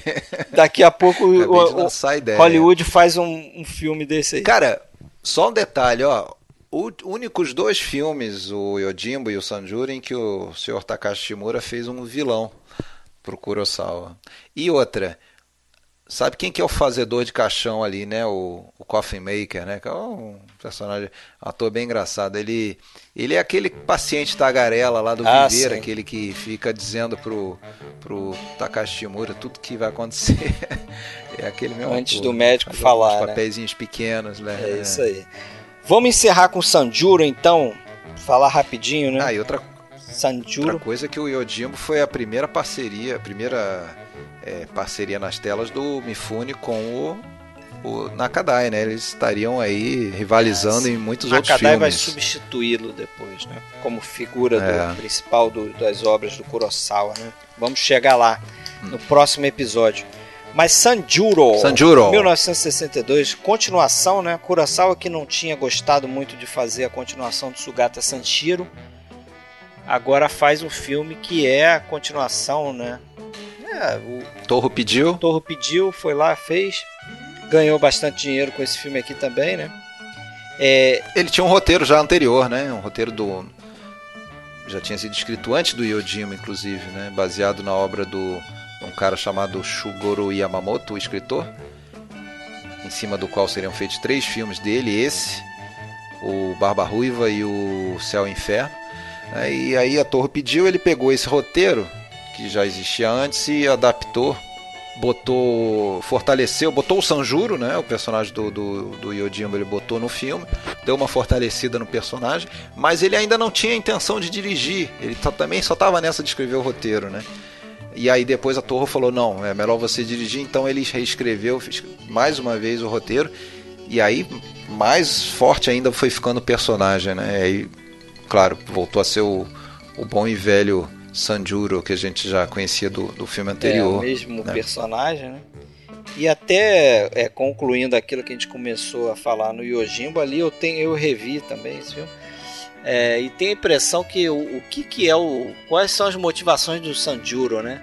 Que a gente chegou à conclusão antes que não é por causa da grana. Pra mim, o que ele gosta é de uma bagunça, né, mano? Ele gosta de confusão, de, é, de aventura, cara. É, Porque você vê como é que é o primeiro plano do filme, não sei se vocês lembram, é- é- são aqueles outros nove samurais expondo o pro- problema bobinhos. deles, bobinhos lá, os jovenzinhos, expondo o problema deles, ele tá dormindo naquela, não sei se é um tipo uma pousada, sei lá o que, ele acorda e se mete no, é. no problema dos caras e vai ajudar os caras. É. Então, vai salvar eles, é- né? Vai Vai salvar, vai salvar o, cara. o herói É, ali do Eles filme. vão né? depois vai pedir dinheiro, já vai. né, E, cara, isso é que eu acho que é o mote desse filme. Esse filme, muita gente fala, ah, esse é um filme bem diferente do Yojimbo, e é, porque ele é um filme mais. é, como é que se fala? Um filme mais tradicional. Mais cômico, mais aventura, mais chambara, Mas né? é um filme mais. é, tradicionalista no, no- em relação aos filmes, ao estilo de filme, aos de Daigeki, filme de samurai. Ok, ele meio que, mas só que eu acho que na verdade ele meio que satiriza o filme tradicional de samurai, porque ele parte desse filme de samurai representado por aqueles nove que são totalmente seguidores dos códigos, dos trejeitos e das roupas e das coisas, E ele e, desconstrói e ele isso o isso, Mifune. colocando o trilha do Mifune, que constantemente, o filme é quase uma piada única, constantemente eles se surpreendendo e se meio que se revoltando, ficando meio revoltadinhos com o comportamento dele, que ele não se barbeia, ele se veste mal, ele vive dormindo, ele bebe. É, parece que acabou de acordar. Ele não segue código nenhum. É, não, tem várias cenas que ele tá tentando dormir, nego não deixa. Ele não segue código ele... nenhum, mas ele é muito mais eficiente, muito mais esperto. Ele entende tudo. Os rapazes não entendem nada. Eles conseguem entender errado não, não pescar nenhuma dica, eles entendeu? E ele entende tudo, quer dizer, então eles não se conformam com isso. Mesmo já com um filme avançado, em que ele já deu várias provas de que, porra, o melhor para eles era seguir cegamente ele. Não, eles vão e ainda acham que ele está querendo trair eles e aí, entendeu? E acaba atrapalhando é. os planos dele, né? É um filme bem cômico também nesse. Bem mais leve. Bem mais leve. com o Yojimbo. É, eu acho bem abaixo do Yojimbo. Eu até eu gosto do filme, mas ele é muito abaixo. Cara, eu lembrava pouco, eu vi já também naquela leva de 10 anos atrás, lembrava pouco, fui rever e gostei bastante, cara. Claro, tá abaixo do Yojimbo, mas eu gostei bastante. Eu acho não, um filme não é ruim, bem, não. bem interessante. É um bom filme. Bem interessante. É um filme interessante. É. É um filme assim, se você está estudando cinema e não sabe como fazer uma composição de quadro, você tem que, principalmente no formato widescreen, você tem que ver esse filme. É, simples. Porque Exatamente. a quantidade de vezes que ele organiza os personagens no quadro. Aqueles nove, né? aqueles nove, você pode ver os, os atores se movimentam, o Toshiro Mifune para numa posição, Aí entram eles todos organizados, um atrás do outro, ninguém tá com o rosto na frente do outro. Nove não. 10. 10, ele sempre lembra, são 10, porque ele tá sempre incluído ali na parada. Sim, sem nenhuma necessidade, isso é que é interessante, né? 9 não, 10. É. Bicho, pega tuas coisas e vai embora. Se... Não. ele só quer participar, cara, ele quer participar da bagunça ali. Yojimbo, Samurai Fanfarrão. E aí tem um plot recorrente do Kabuki, que é aquela coisa de mensagens sendo transmitidas por riachos é, eu li que isso aí era uma coisa muito comum, né? Então ele botou esse plot aí no, no filme e, pô, e é bacana aquela coisa da, das camélias é. e tal. E eles ficam lá discutindo. Pô, e mais engraçado ainda, Passa um aquela senhora, pelo, aquela pelo senhora lá que eles salvam, a mulher do, do cara que eles estão salvando, ela totalmente fora da. ela é totalmente fora, ela está em outro mundo. Assim, a decisão das camélias, se ia ser camélia vermelha, camélia branca, camélia preta, era uma coisa técnica e ela vai pro lado estético. Ela fala, não, é porque eu, porque eu acho que a vermelha é mais bonita. Surreal, né? O é importante é vir camélia no riacho ali. Pois é. Podia ser qualquer coisa. Agora, papel. Esse, se você é um estudante de cinema e quer ver também como que filma um geyser, um verdadeiro geyser de sangue. Ah, porra, é. No final. Aí você vai pra cena final. A cena final é típica do. É link direto com o Tarantino ali, né? Kill Bill. Né? Isso que eu ia falar, é, é bem Kill Bill aquilo ali. Bem Kill Bill aquilo ali, né? Na verdade, o Tarantino é bem final do Sanjuro, né? Que é o. Aquela cena é. Acho, acho muito, muito legal. legal mas. Muito impactante, mas, legal. Sei lá, com a motivação meio estranha, né? Que o. A cena me parece deslocada, parece que ele criou essa cena só para fazer aquele, aquela jorrada de sangue ali.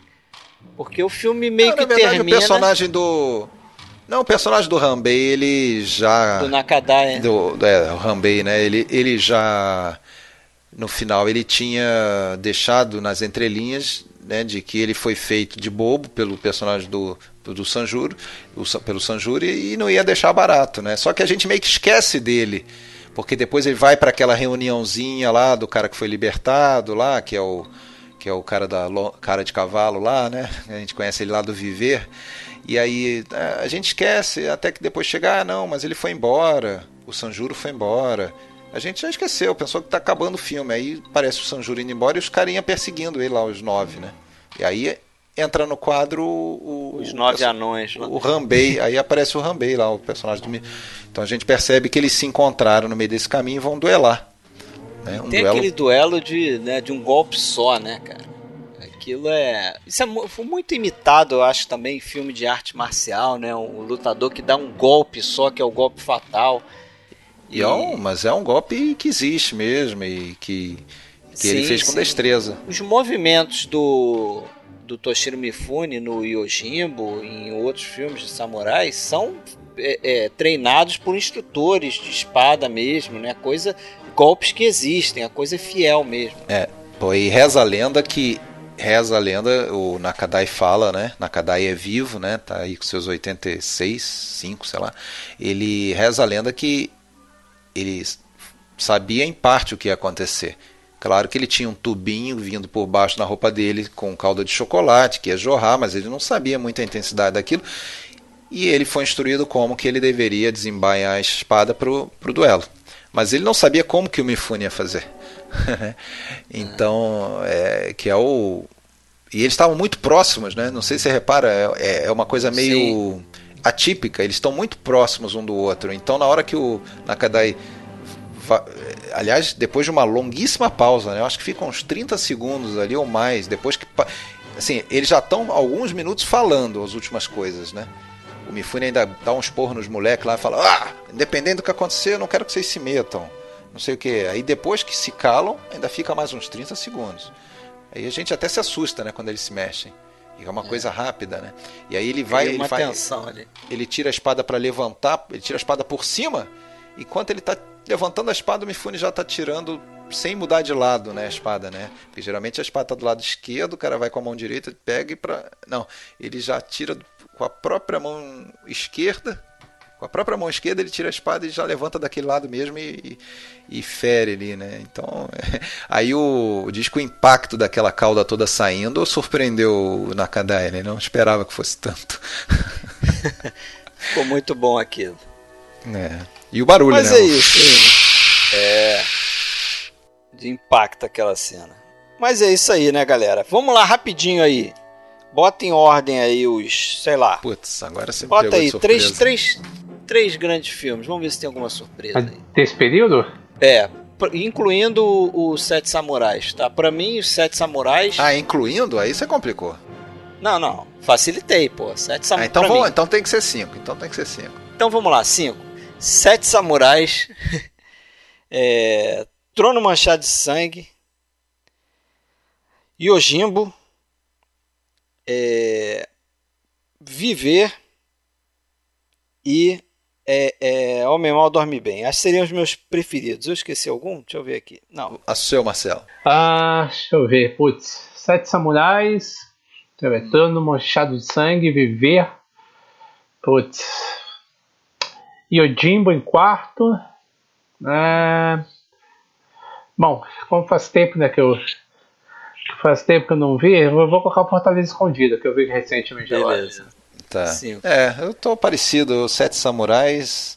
Em segundo eu coloco Yojimbo. Terceiro Viver. Quarto Trono. Quinto Fortaleza. E o sexto Homem Mal. Eram só cinco, né? Então tá bom. É, e o pior é o idiota, né? né? Desse período, o pior o é o pior idiota. é o idiota, fácil, né? Eu, tá certo. Eu não sei nem qual, qual colocaria, colocaria o segundo pior. Mas. Faltando nove filmes pra gente concluir, né? No próximo Isso. episódio vamos falar do Céu e Inferno, Barba Ruiva e por aí vai até o Madadaio. Isso aí. Vamos correr, né? Porque. Marcelo, muito obrigado mais uma vez pela tua presença. Eu que agradeço, peço desculpas aí pela gripe e por não ter visto os outros filmes, foi bem mais corrido, mas. Não, foi, foi legal. Foi mais legal. uma vez aí o convite aí, cara, falar de Kurosawa. E como eu te falei, vocês sempre facilitam pra mim, né, cara? Você sempre colocam filmes bons pra, pra poder eh, comentar. Próximo episódio a gente conta com a tua presença aí, no, na parte 3. O próximo episódio que a gente vai fazer aqui no podcast vai ser o Dicas Triplas, certo? Número 5, aquele episódio, para quem não se lembra, que a gente escolhe três filmes aí que não são muito badalados, mas que a gente acha interessante, que não fazem muito parte de, de outras filmografias que a gente quer discutir aqui, mas a gente encaixa nesses episódios. Então aguardem o Dicas Triplas. E eu não lembro se o Alexandre vai lembrar, mas a gente tinha combinado aqui de fazer um sorteio ah, né? é. Na verdade, não é um sorteio, é quem entrar agora na página lá, filmesclássico.com.br, entrar nesse post aqui do Kurosawa parte 2 e escrever lá que eu quero um DVD do Por uns dólares a mais, que não tem muito a ver com Kurosawa, mas tem também. Né? O cara que tiver escutado 2 horas e 40 de podcast primeiro, né? Merece, né? todo mundo. Merece, merece. Merece. Aí a gente vai enviar então o DVD do Por uns dólares a mais o filme, o segundo filme da trilogia do Sérgio Leone, né? Trilogia essa que começou inspirada em Ojimbo, daí o link com Kurosawa. Pronto, me saí muito bem. Valeu então.